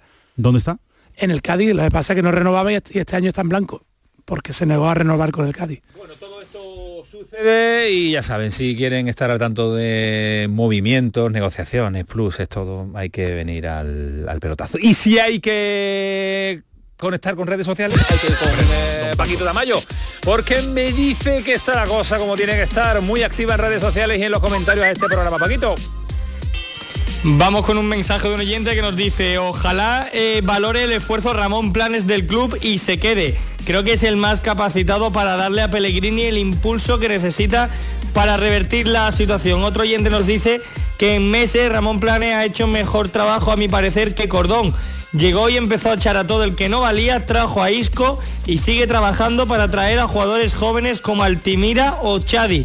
Otro oyente, por el contrario, dice, ¿y qué ha hecho este señor para cobrar lo mismo que cobraba Canales? Y después un oyente sevillista nos dice que Jordán tenía que replantearse lo de rechazar ofertas de primera división con el nivel que está dando últimamente. Bueno, pues esos son los comentarios eh, que nos dejan nuestros oyentes hasta ahora, 11 y 6 minutos de la noche. Ya saben lo que llega, dale varas. Empieza el partido y empiezan los auténticos fenómenos. Eh, ¿Cómo habrán pasado las navidades, Ismael Medina? ¿Cómo habrán pasado lo- las navidades Son disfrutones los tres, ¿no? Sí, son disfrutones, cada uno a su forma, su forma, y pero su son modo, disfrutones. disfrutones, sí. Sí. Sálvalo, sálvalo, Bueno, bravo, Salva salva, sí, un salva un disfrutón. de la vida. Eh, ¿Están los tres ya, los tres? Mira aquí con Candela como nos tiene enchufados. Salva Ballesta, ¿qué tal? Muy buenas. Hola, muy buenas noches a todos. Dice, dice alguien que te conoce que eres muy, muy disfrutón. Eh, no, no creo yo eso, ¿no? Navidades disfrutonas. No, yo no, no, no. Ahora las navidades han, han sido para, para, para no verlas más. ¿Qué te ha pasado? No, lo mismo que a ti, una buena gripe, hospital, cuatro días. Madre mía. eh, todos los sí, sí, sí. Hospital y todo, bueno, yo Hemos tengo estado una, bron- una bronquitis soldado ahí- ahí. caído en combate. Pues se te nota todavía, no lo sabías. Habían dicho que Sí, estaba, sí, pero sí. bueno, yo estaba comparado contigo. ¿Esa tos todavía la tienes? Todavía, todavía Madre mía, estamos tocaditos. Todavía estamos tocaditos, pero bueno. Madre mía, madre mía. Al Bueno, pie del cañón. Bueno, ahí está, ahí está mi, mi salva ballesta en este 2024. Pero me han dicho que aún así ya hoy has tenido ahí un, eh, un entrevistón ya, ¿no? Un entrevistón. Sabemos todo. Hoy me ha tocado hora y media de entrevista, de dicen, y eso no acababa. Hora y media. ¿Hora y media? la- las hace largas, las hace ¿Sí? largas. ¿Relevo? ¿Relevo Hora y eterno? media. Pero, pero ¿y ¿qué te ha Lo has preguntado? contado relevo, todo, ¿no? correcto. Salva? Lo has contado todo. Todo, ¿no, Salva? Pero luego he tenido otra de Santander que la ha tenido con Quique Estebarán que habla por los codos. o sea, que he tenido una tardecita guapa. Así, así está tú ya agotado. Cuando llegamos nosotros por la noche ya te ya estás agotado. Aunque eso es difícil en ti, pero madre va, mía, ahora me voy vaya. a correr. ¿Te ido a correr? ¿A sacar el perro No, también? ahora cuando termine. Cuando termine, cuando termine. Bueno, bueno, bueno, que bueno, un ratito ahora, ahora, ahora, te pregunto asuntos varios. Oli, ¿qué tal? Muy buenas. Yo muy bien, yo estoy como un toro. Fenomenal. habitual. ¿Quién te- Ah, eh, yo creo que el virus Claro, al bicho malo no se acerca, al bicho malo. El virus no se te acerca a ti. Además, allí No. con, la, con donde tú vives, allí no hay virus. Le ha tocado a, to- a todos los Si que no tengo alrededor, menos a mí. El- el- No, aquí, llegado, aquí ha llegado la nieve y, y el frío y, yo creo que con, con- con cero grados no hay virus. ¿Qué va a haber? ¿Qué va a haber? ¿Tú, ¿Tú has tenido entrevistas hoy o no? No, no, yo llevo un día ba- bastante tranquilo. Y hoy, hoy- hoy tranquilo, analizando un poco y preocupándome con esto de, de planes y el Betis y bueno, estando un poco, poniéndome al día ya y que se acabe la fiesta ya, que empiece el fútbol. Eh, Que empiece ya a rodar la, la pelotita. Dani, ¿qué tal? Muy buenas. Hola, buenas noches. ¿Te ha tocado el virus o no? A mí de momento no, nada. Nada, perfecto, ¿no? todo perfecto, como Oli. Como Oli. Como Oli. Qué grande. Ahora son chiquitillos y les pasa por abajo. Me pasa A mí me ha dado toda la frente. A ti te ha dado, a ti te ha dado, te ha venido, madre mía, cómo te, cómo te ha pillado. Pero aún así está, está en plena forma. Decía Oli, Dani, que está preocupado por lo de planes. Tan importante se está convirtiendo los directores deportivos. ¿eh? En tu época había uno que mandaba también, que era importante, ¿eh, Dani? Hombre, director deportivo en mi época, ayer que mandaba era Lopera. Por eso, por eso te digo, por eso te digo, por eso te digo. Era presidente y era, y, y era todo. La verdad que, que yo he tenido que, que- que lidiar con, con, con un presidente, pues prácticamente casi mi carrera deportiva estaba en el Betis era el, el- el que mandaba. Pues ahora sí, ahora está claro que hay que sacarse un curso, que hay que todo, y la verdad que está todo, todo demasiado avanzado y evidentemente un club pues tiene que estar una cabeza visible, que haga los fichajes y, y mira, y en este caso pues pues parece que va a haber un cambio y los cambios pues no son no son buenos. O va a haber cambio o no va a haber o no va a haber cambio. Ahí está la negociación todavía todavía abierta. Eh, la verdad que merece la pena hacer el curso de Oli, porque tal y como se está el, el sueldo de los directores deportivos, eh, está la cosa interesante. ¿eh? Ahora te digo una cosa, teniendo el taco lleno en Arabia Saudí, yo no sé para qué quieren directores deportivos, la verdad. No, teniendo 100 o 200 millones de, de euros lo que pongan. Ahí ficha no cualquiera. que- ahí ficha cualquiera, sí. Pero bueno, lo del Betis yo creo que eh, esto de planes, mm, yo creo que sobre todo por dos cuestiones, eh, llega en mal momento porque es mala fecha esta de enero, hay que tomar ahora muchas decisiones ya en el corto plazo y luego porque además la segunda cuestión que yo creo es que llega en el momento más delicado desde la llegada de Pellegrini al Betis. Es el Betis, eh, digamos, con más dudas de la, llegada, de Pellegrini y es un mes que, bueno, que hay que tomar muchas decisiones y, creo que esto despista un poco a, todo lo que es el organigrama del Betis.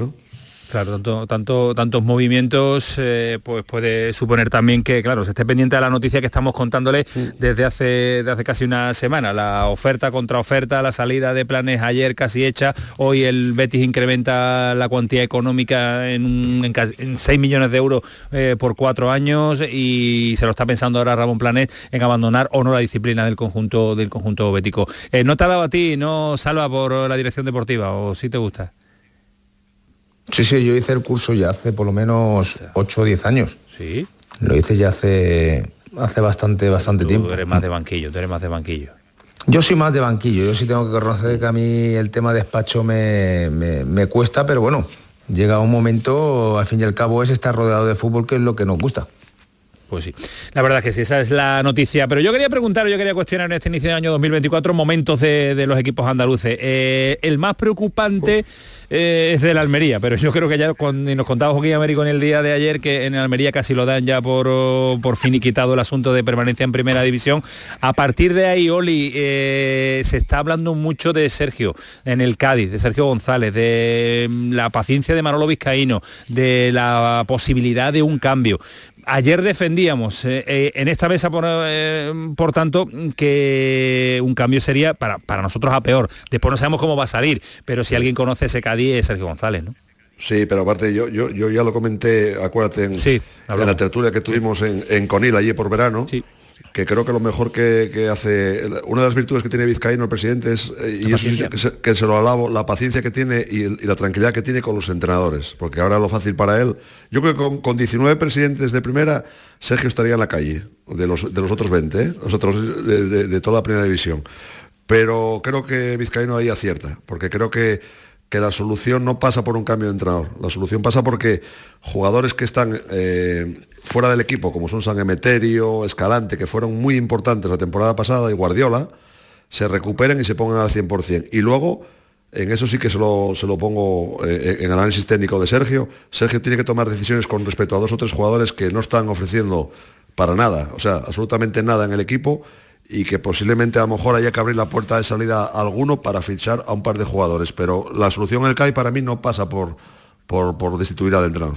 Pues fichar poco parece, ¿eh, Dani, Eh, salvo que le vea en las próximas jornadas una situación mucho más difícil, parece que Manolo Vizcaíno no, no va a fichar. Eh, eso sí, lo de Sergio tiene que tomar decisiones drásticas porque lo que está poniendo no le está rindiendo.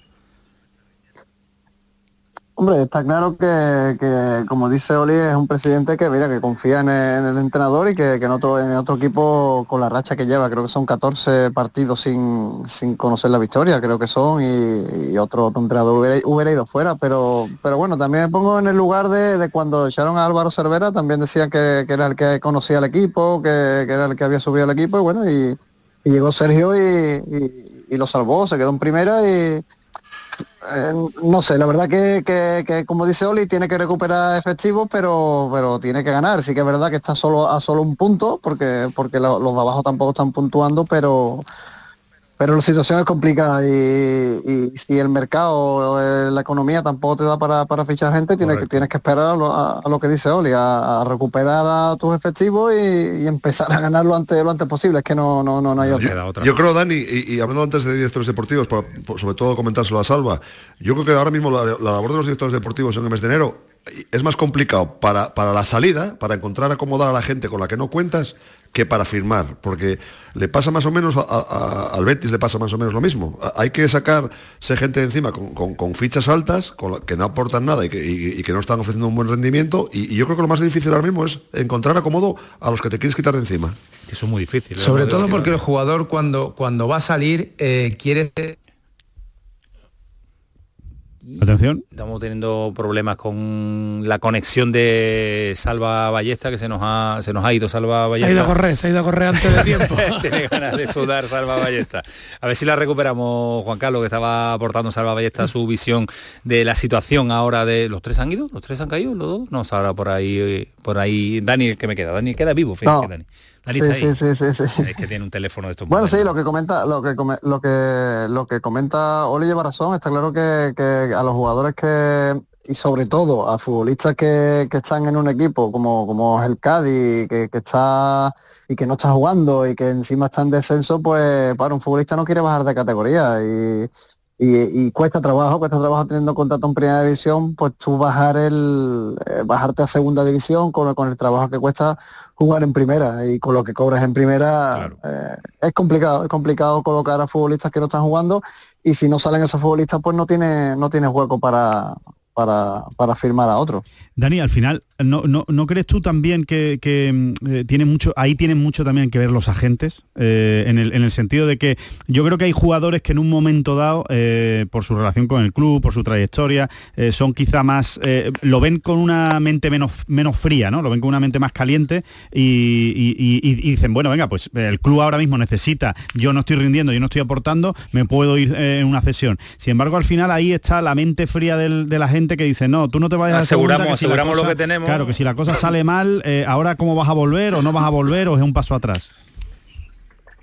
Claro, Alejandro, es que es eso, es que si tú, si tú ahora mismo estás jugando en el Cádiz o no estás jugando porque, mira, pues ahora mismo no está contando contigo el entrenador y, y te aconseja salir, eh, tú, tú ya has bajado a segunda división y volver a primera división es, es muy complicado porque si ahora el Cádiz, por ejemplo, vamos hablando del Cádiz, si el Cádiz ahora se recupera y mantiene la categoría, que todos, todos esperamos que mantenga la categoría, el tú volver a, a estar en la primera plantilla del Cádiz va a ser muy complicado. En el momento que tú pegas el, el- el bajón a segunda división, eh, es complicado. Si no, si no es que la rompas y, te hartes de jugar y asciendas con el equipo, y, pero, pero es complicado y por eso el jugador es reacio a, a salir en el mercado de invierno. Eh, recuperamos a Salva, que estaba siendo el momento en el que estaba comentando unos asuntos cuando se cortó la comunicación. Salva, está por ahí, ¿no?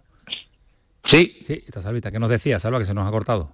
No, decía que, que lo que comentaba Oli, el momento de, de la dificultad del director deportivo a sacar jugadores, pero el jugador en cierto modo también tiene que saber de que eh, si no está rindiendo por lo- las circunstancias que sea, también tiene que dar él a saber que tiene que bajar sus emolumentos, que a lo mejor el proyecto deportivo no es tan importante como el que está y que, que es un, un riesgo que tiene que tomar o una decisión que tiene que tomar para seguir jugando a fútbol. Hay mucha gente que, o muchos jugadores que dice, bueno, yo estoy aquí, no juego, estoy tranquilo, que pasen los minutos y el año que viene ya veremos. Por eso es la dificultad de los directores deportivos para sacar eh, a jugadores. Pero antes, pero a mí me da la sensación... Yo, creo mí- que los que no se van, los que no se van sabiendo que no van a jugar, me cuesta creer que vayan a triunfar en el fútbol después. Es que a mí me da la sensación... Cuesta, me, cuesta creerlo. Yo creo que alguien que no está jugando, que no está siendo importante da igual, y no se va le da igual, y le da igual, porque igual, dice, mira, igual". yo prefiero aquí ganar dinero que no irme a otro sitio donde tengo la posibilidad de jugar. muchísimos.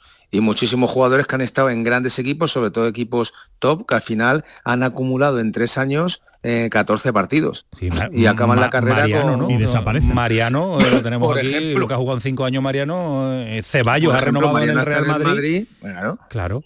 Yo son jugadores que buscaría un gran equipo, un buen equipo, un equipo que sea eh, cabeza de ratón, ¿no? Que, que sea protagonista, que juegue, que cargue 30 partidos cada Claro. año y, al fin y al cabo, pues bueno, lo que está desarrollando tu, tu, tu profesión. A mí, me, estar a mí ahí- me da la sensación eh, que, que antes vosotros, vuestra generación, era mucho más eh, inconformista con este apartado. agentes. No, no, no jugaba y os movíais de equipo, porque lo que quería era jugar y desarrollar. Ahora, con, lo, con, el, con la cantidad de sueldos que hay, con las millonadas que ganan suplentes en determinados equipos, se mueve muy poca gente, Oli.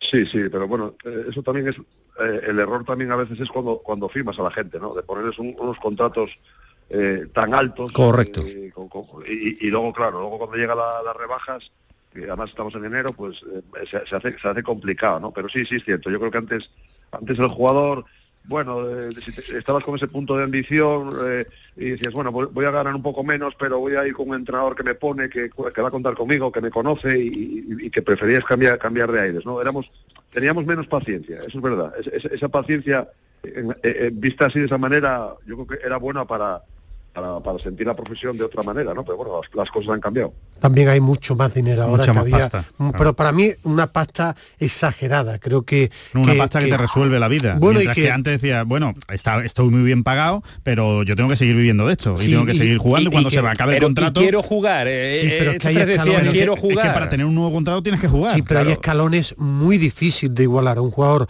de un equipo de mitad de tabla hacia abajo en la Premier gana el doble o el triple que un equipo que pelea por Europa en España. Entonces, es que a lo mejor te, te quedas en el Southampton, en el Brighton, en, en cualquier equipo. Aunque no te conozca nadie. Bueno, no, no ni- conocer, aunque no juegues, Aunque no juegues. porque tienes una ficha. Pero eso es muy que duro, no, ¿eh? Bueno, pero es que eh, eh, equipos que pelean por Europa no te pueden ni pagar la mitad. Entonces, al final, Fin de esto semana es un tras fin de negocio. semana viendo el fútbol Bueno, desde tu ya, casa. ya, ya, Bueno, pero- lo vivimos aquí en los grandes equipos. Para, para, ir, para ir terminando, os pregunto a los tres, de momentos de los equipos andaluces, ¿quién os preocupa más? Eh, Almería ya queda casi fuera del análisis. Eh, Granada, Betis, Sevilla, Cádiz. Eh, Dani, empiezas tú. Bueno, eh, el Betis no, no, atraviesa, yo creo que como, como ha dicho antes Oli, el peor momento de, de- desde que está Pellegrini y, se ha juntado pues dos eliminaciones muy dolorosas, aunque haya caído ahora en, la conference, la, de Europa League no lo esperaba nadie, la Copa del Rey tampoco, porque es un torneo que mira que, que la presión del Betis pues, hace poco les dio una alegría muy grande y mira, y, y son, son, son lesiones que le han, que le han, eh, la de Guido le, ha- hecho mucho daño al Betis, por supuesto, le, le ha hecho mucho daño, luego eh, no tener a Fekir, y a mí lo que me da más, eh, o me preocupa más en la, la zona de ataque, que, que si no está Isco bien o Ayose, eh, prácticamente el Betis pues no, no, no, no, no, no, tira, no tira puerta como hizo el otro día contra, contra la B y es una situación que el Betis hace tiempo que no vivía porque ha tenido jugadores de, muchísima calidad arriba y, y es lo preocupante que, que, si no está Isco al 100% porque no puede jugar al 100% todos los partidos ni a Jose, pues, pues el Betis es totalmente nulo arriba porque se habla de los delanteros, se habla de William José, se habla de Asan Díaz que jugó el otro día, Borja Iglesias sí que es verdad que no está en su mejor estado, pero pero no tienen ocasiones, no, no, no son futbolistas que, que llegue y, y- y- y tengan ocasiones y las falle, pero es que no, el Betis no, no, no crea ocasiones y, y ha, ha perdido esa identidad de, de Pellegrini que, que tanto ha hecho disfrutar en estos, en estos 3, 4 Pues últimos sí, años. Situación a ti, Oli, ¿qué que más te preocupa ahora por No, momento, yo- por yo- momento, yo- que todo puede cambiar, ¿eh? Yo dejando un poco más para Salva el análisis del Sevilla, eh, Alme- Almería lo veo casi sentenciado, prácticamente sentenciado. El Granada se ha agarrado a la esperanza, digamos, habiendo ganado al Cádiz, aunque lo sigue teniendo difícil. El Cádiz se ha metido en el lío gordo ahora ya de verdad y tiene que reaccionar de forma inmediata con, yo creo que como te dije antes, con decisiones bastante drásticas de- de Sergio ya con, con respecto al equipo y a, y a, y a lo que está planteando ahora mismo, incluso con el 4-4-2, es en, el- en el que ahora mismo Masi con Chris no, no mezcla esa, esa pareja. Y luego el Betis, yo creo que el Betis eh, ha perdido energía y frescura, la, la ha perdido claramente. O sea, en, en- en tres o cuatro fundamentales que son Pesela, Roca e Isco, lo han jugado absolutamente todo y a Isco se le ve ya eh, muy exprimido y luego que le falta la- el alma del equipo, que es Guido, en el, en el centro del campo. Así que eh, el Betis yo creo que lo que ha perdido es energía, energía y frescura en, el juego y el control de los partidos. Y Salva, la preocupación del, Sevilla o del aficionado del Sevilla eh, es para, para entenderlo, porque no ha cambiado nada en eh, la llegada de Quique Sánchez Flores, salvo la victoria ante el, ante el Granada. Sí, efectivamente. Yo creo que el Almería está en una inercia bastante, bastante negativa y luego el Sevilla, pues bueno, Sevilla es lo que vengo diciendo yo, hasta que tú no reconozcas que estás en el bloque de los equipos que, que están abajo o que estás sentado en el banquillo, digamos, de los feos, eh, hasta que tú no reconozcas eso, no vas a empezar a crecer. Y lo digo porque lo viví personalmente el año mío del descenso, que siempre pensábamos que cada domingo íbamos a ganar porque había jugadores y había una plantilla con nombres importantes, pero al final es que el rival te come y las jornadas pasan y digamos que la moneda eh, sale cruz en vez de cara y a no ser que se acierte ahora en, en los fichajes y se dé ese cambio y esa ilusión, eh, Sevilla tiene que ir pensando en el puesto 16, en el puesto 15, en el puesto 14 y no estar pensando en que si ganan cuatro partidos van a estar Europa, porque es la manera, yo creo, más errónea de, de, de progresar. Yo creo que tienen que tener ese mono de trabajo, de, de aceptar y asimilar que es un equipo que no está haciendo las cosas bien, y a partir de ahí intentar crecer, pero que no es fácil. Y cada jornada que pase, eh, los rivales más cuchillo en boca, más dificultades van a tener, más se van a esforzar. Y el Granada, pues fíjate, Granada ahora mismo el estado mental es fuerte y yo creo que es un equipo que va a despegar. Asumir la nueva realidad del Sevilla y vamos a ver el Granada que se enfrenta al Betis este fin de semana en un partido en el que llegan los dos equipos muy pero que muy tocados. Salva, gracias, mejórate por eh, estar este ratito con nosotros, aportándonos siempre cositas con ese estado de salud un poquito delicado. Así que cuídate mucho, ¿eh? que te necesitamos. Se os quiere Bastante. Siempre a ti también. Adiós, Oli, un abrazo fuerte. Abrígate. Un abrazo, Salva, Salva, que se venga a la montaña conmigo, que se le quita Se le va, se, se va a limpiar esos pulmones. Verá cómo se va a quedar de limpio allí Ahí en la voy, ahí, montaña. espérame, mañana, mañana llego, mañana llego, espérame. con Heidi, allí está con ya no Heidi. tiene que hacer frío allí, Camarillo, no tiene que hacer frío allí. ¿Cómo duerme Oli? ¿Cu- ¿Cuántos pijamas te pone? ¿Cómo, cómo es el pijama de Oli? No, no, yo solo pongo la parte de arriba. La parte inferior no pongo. Sabía yo. La parte de arriba. Sabía yo. Aquí en el norte... Aquí, Y aquí duerme en el boca norte abajo. Colgado de las pies, colgado de los pies duermen. Sabía yo que la Para que se le pregunta vaya la sangre a la cabeza. era arriesgada. Adiós, Oli. Cuídate. Adiós. Adiós, Da- Dani, a dormir, ¿eh? Sí, hombre, ya, ya estoy en la cama. ¿Que ya está en la cama? Hombre, claro, aquí con la estufa puesta, al lado. tú no te acuestas. Tú no te acuestas a las 11 y 25 nunca. Vamos, no, no, no engañes. Sí, sí, porque ya termina la serie que tú sabes que a mí me gustaba, ya no, ya Ah, me acuesto. vale, vale, pues venga la camita. Un abrazo, Dani, cuídate mucho. Un abrazo, un abrazo. Mm, dime. No, solo que ayer comentamos, se ha confirmado eh, para los oyentes de, de Granada el cambio de día y hora del Granada Atlético de Madrid. Se juega el lunes, creo que es 22 de enero, eh, 9 de la noche. Recuerda que iba a ser el partido el sábado. Pasamos un lunes. Al lunes.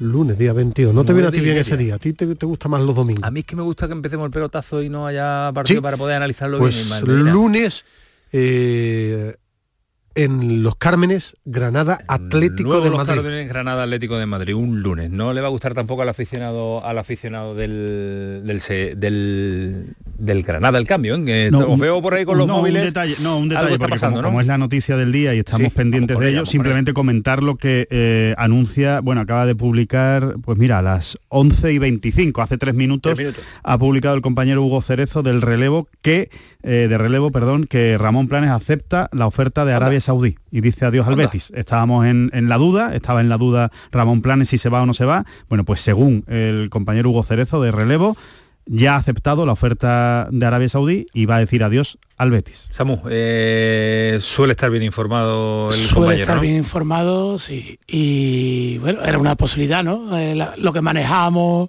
que ayer que la verdad que ha sorprendido después del optimismo que había en el Betis la jornada de hoy. Claro, después del esfuerzo económico del Betis, eh, Pero- sorprende si se pero ya ratifica la noticia, Ya decimos que no solo era importante el dinero, sino también otras condiciones, como poder tener mucha capacidad de decisión y de mando en, en un proyecto, ¿no?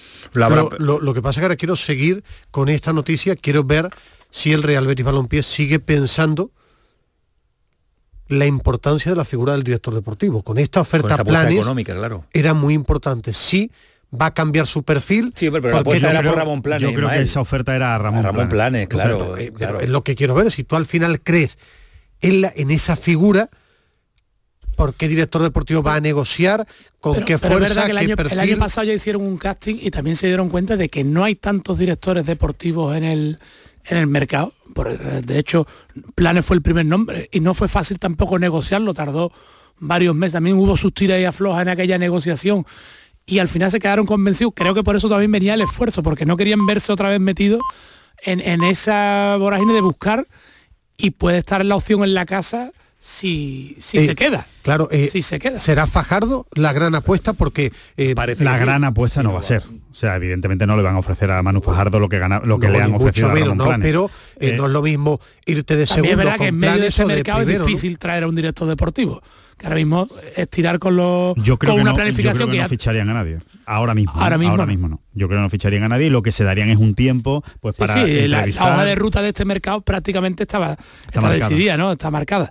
Ya sería trabajar para, para el Sí, sobre todo para explicarle a la gente es que el mercado si se abre para el Betis ya está decidido, solo es negociar, que negocia Aro, Catalán, el director general, que no es buscar ahora un Están jugador. los nombres sobre Es, la mesa. es negociar que no es la tarea principal de un director deportivo. Pero bueno, por explicar, que creo que no lo hemos explicado demasiado bien para el que no está tan metido en la, en la película del, del Betis, que eh, sacabas tú el nombre de, de Manu Fajardo, el Betis estaría interesado en que se quedara No, no, él por eso te como cabeza visible de la dirección deportiva. No evidentemente con el mando en plaza que le ofrecían a Ramón Planes, pero sí la idea, están muy contentos con el trabajo de Manu Fajardo, que es de la casa, que es, un, que es de Sevilla, que, que además es bético, confeso, y, y- y estarían dispuestos a que se quedara, Porque- pero Porque la noticia de relevo que acaba de, acaba, acaba de comentar es planes de momento solo, no pone nada no de cita nada, es, no. que, es que prácticamente son dos párrafos. Es, es un adelanto de la noticia, es un, adelanto en la que están, de relevo, en la que están Y trabajando. no, no, que te digo porque tú has explicado que eh, planes desde la oferta que tuvo de Arabia estuvo hablando con Fajardo porque quería que fuera no cuenta su con mano él, derecha. cuenta con él, quiere, de hecho hoy Cuenta- la a reunión, pesar de, que hecho, a pesar de que Manu Fajardo no vino no, por no, planes no vino de su mano. No, Pero, vino por pero, a ver, catalán. pero cuenta Sí, sí. con él, pero el Betis intuyo o, que, o- o supongo que hará un esfuerzo porque se quede alguien en esa posición y le in- incrementará una oferta a Fajardo para que para que pueda ser, si no el director deportivo que encabece el proyecto, eh, una figura que, que- que se mantenga ahí del, del cuerpo, peleará por alguien, ¿no? De ese cuerpo de ese cuerpo de director deportivo. Bueno, vamos, vamos a ver cuál, cuál es el movimiento del Betis, ¿no? Una vez ya es oficial o, o ya eh, Ramón Planes le comunique al club que efectivamente, como parece, que, mm, que, que- que se, que se va, pues ahora el Betis tendrá que mover ficha. Eh, yo lo último que sabía es que Fajardo tiene su eh, futuro muy ligado a Ramón Planes, pero hoy mismo han estado los dos reunidos, precisamente hablando de este tema. Ese de- vínculo lo han hecho aquí porque, curiosamente, por informar a la gente, no venían juntos. Cada uno ha venido por No, una Manu vía. Fajardo vino del Rayo,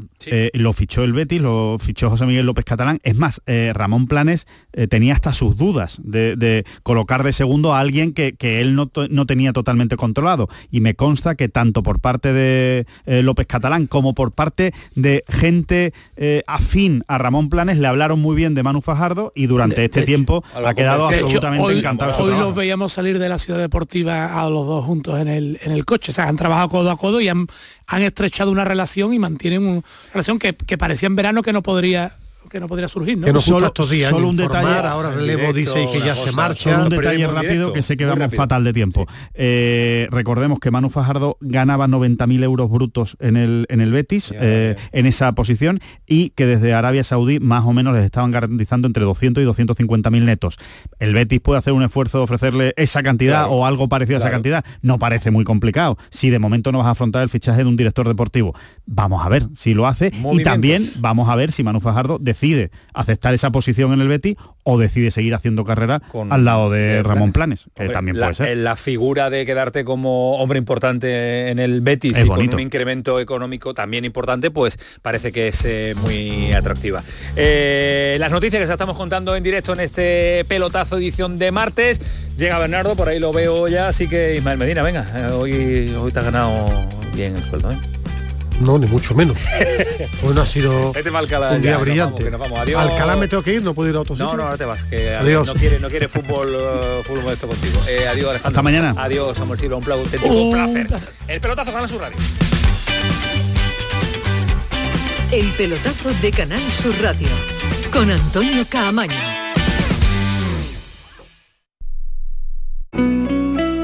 Canal Sur Radio. Capilar Prime, tu clínica capilar y medicina estética en Sevilla. Ahora, tu injerto capilar con la última novedad llega a Sevilla. Promoción por tan solo 2.490 euros todo incluido y además dos sesiones PRP y seguimiento anual. Los mejores equipos médicos en injerto capilar. Nuestros resultados nos avalan. No esperes más. Recupera tu pelo y confianza. Capilar Prime, tu felicidad es la nuestra. Calle Resolana 25 esquina con calle Feria. La página 11 del libro del bien vivir te invita a hacerte algunas preguntas. ¿Cuánto vale pasar tiempo con los tuyos? ¿Cuánto vale no tener que mirar el reloj? Con el cupón diario de la 11 puedes ganar hasta 500.000 euros de lunes a jueves y practicar el bien vivir. Cupón diario de la 11. Te toca bien vivir. A todos los que jugáis a la 11, bien jugado. Juega responsablemente y solo si eres mayor de edad.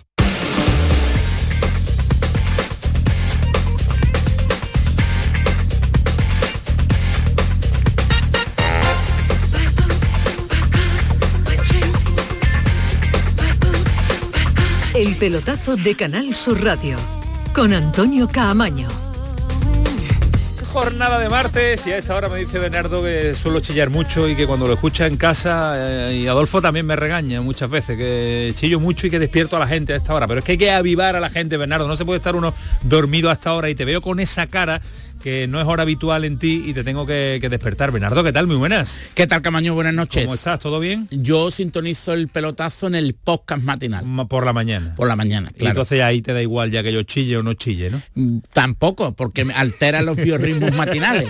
Son las 6 de la mañana. Hay biorritmos. Es que a esa hora es peor que a las 11 y algo de la noche, ¿eh? Claro, Es claro. mucho peor esos biorritmos. A las 11 de la noche alguien te llama, a las 6 de la mañana nadie. Nadie, La, nadie. la Andalucía que trabaja a las 6 de la mañana somos un- una Un mínima reducido, representación. un reducido grupo de, de, de galos, mm, de supervivientes de la antigua Bueno, Galia. Tenemos un gran programa a esa hora aquí en, en la casa que despierta a los, andalu- a los andaluces que trabajan, ¿no? Sí, hay dos, el Club de los Claro, Primeros, como tiene que de ser. Charo Padilla, y después. Jesús Vigorra con la mañana de Andalucía, el magnífico periodista Jarote de Villanueva de Córdoba. Tú, tú, eh, formas parte de esa... formaba, de- formaba parte del programa. No, de digo de los que se despiertan a esa hora. Ah, de sí, ese sí, grupo sí, sí, minúsculo reducido de andaluces que a las 6 de la mañana ya están Sí, despiertos. un día llamaré a Charo para pedirle la pegatina del programa, porque sí, sí, porque estoy despierto siempre a esa Bueno, pues llama, llama a Charo, seguro que te coge el teléfono que ya está despierto también a esa hora. bueno, que los martes tenemos la cita obligada con el doctor Bernardo Ruiz para...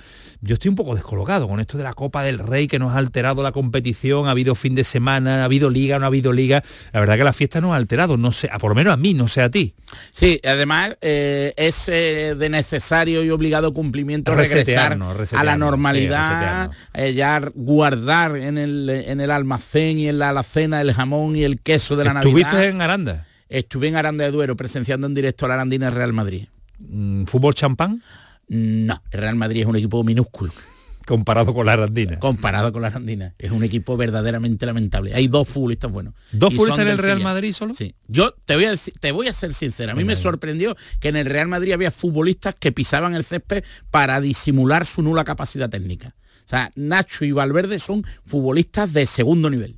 Después hay un fu- Te hay van a- futbolista, te- te van a matar, Camavinga es un futbolista espectacular. me, sur- me sorprendió, pero pero en el Real Madrid también hay jugadores de discutible nivel Hombre, no técnico. es lo mismo jugar en el césped del Bernabéu que jugar en el césped, En el de césped del Arandina. Bernabéu juego yo y usted No, no, tú no Sí, juegas, sí, tú no sí. juegas, tú no juegas. Ni tú ni yo jugamos, damos dos pasos de velocidad, a esa velocidad La velocidad de juego la imprime la categoría, no la capacidad del futbolista. Exactamente. la Y el entrenamiento. ¿Y te, te gustó ver eh, fútbol champán o, o- o- Me no gustó te- analizar a la Arandina en el contexto de exigencia, pero el- el- tam- también es cierto que Real Madrid pre- planteó un once inicial repleto de, de canteranos. Eviden- evidentemente el chico que debutó pues me sorprendió, me parece un futbolista sensacional. Guller, creo recordar que Arda era, Güler, sí. Arda Guller, que era el nombre. No estoy fingiendo, es que no recordaba bien el nombre, ¿no? Y, y, ah, pues, hay un canterano con, con- con un nivel sobresaliente, ¿no? En el Real Madrid hay futuro, ¿no? En la cantera, precisamente uno de los protagonistas de la cantera es andaluz, sevillano Manuel Ángel, que ha sido protagonista en, en la Navidad, perdona el inciso, porque fue determinante en el triunfo del Real Madrid Castilla ante el Córdoba el 4 de enero, ya una fecha demasiado tardía, anotó el 0-1 y firmó un partido con un comportamiento personal espectacular y apenas una hora después encarnó al rey Baltasar en la ¿Qué te cabalgata gusta? de Albaida ¿Qué de la te Jarafa. gusta esa, ¿Qué te gusta esos detalles? Ayer hablamos con un protagonista de la Arandina porque tú nos dejaste Rally el Cabral. mercado, eh, nos dejaste el recado, no el mercado, el recado hecho y lo cumplimos y no y no estaba enamoradísimo del Real Madrid, de lo que le habían ofrecido, la categoría, la velocidad del fútbol y sobre todo que estaban encantados también con, con eh, cómo se comportaron ellos sorprendentemente ante todo un Real Madrid. ¿Cómo estuvo nuestro Jaime? Eh, nuestro calareño. Muy bien, la primera Sí. mitad eh, cumplió sin José excesivo Lu, ¿no? alarde, con pelea- José Lu ganó José Lu. todos los duelos y en la segunda mitad muy solvente, incluso con balón, con conducciones, con criterio, aportando la nota de color en la, en la defensa Bueno. junto, a, junto a Pesca y una arandina a la que conozco a los 17 futbolistas y no a los de Real Madrid. Y el dinerito que ingresa a la Arandina, tú que viajas mucho. Había por allí, 10.000 espectadores y un frío aterrador, por cierto. ¿Habrán renovado ya más de un futbolista allí o no? Habrá que pagar por, por, por que continúen allí, evidentemente. Eh, Solo queda unionistas en la Copa del Rey, ya pasamos página. que- Con dos andaluces, por con, cierto. Con dos andaluces. Y con el Barça, a priori difícil ¿no? que pueda volver a hacer el milagro que hizo ante el Villarreal. Pero bueno, hay una representación del fútbol modesto en esta eliminatoria de la Copa del Rey. ¿Te Efectivamente. gusta unionistas a ti? Que a mí me encanta unionista. Además es un equipo con el director deportivo Rubén Andrés, que es un director deportivo que anteriormente ejerció en el Numancia, que es un tipo que domina el mercado, que, que es un club con una, una característica especial, diferente, ¿no? Sí, no, que- es una, no es una sociedad anónima deportiva, es un club de socios, un club de fútbol popular, de la misma forma que el Jerez Deportivo Fútbol Club o el Poli Almería en Andalucía. Son Ajá. clubes diferentes, que nacieron después del divorcio de determinados sectores de la afición con las sociedades anónimas deportivas. Con el Salamanca Y de toda la vida. Es un club, eh, ellos no se consideran her- herederos, ellos se consideran un club que honra la memoria de la extinguida Unión Deportiva Salamanca. Y es un club muy peculiar. Manu que, por Ramírez cierto, estuvo allí, Manu, Manu Sí, Ramírez, nuestro hablamos también ayer con el él. que lepero. todo- El lepero Manu Ramírez, canterano del Decano y del San Roque del Lepe también. Y un Eh, apunte curioso porque a- los oyentes de Canal Sur Radio preguntaron, ¿jugarán en el Elmántico? No, juegan No. en el Reina Sofía. Reina Sofía, que es nombre de hospital. Claro, que es el estadio en el que ejerce de local antiguo, antiguo, antiguas pistas, eh, el estadio de las pistas, que se reestructuró, se reformó y se totalmente se vertebró para coger partido de primera federación, que es donde ejerce de local. Y se le va la luz de vez en cuando. Sí, porque las, las medidas no son las más adecuadas.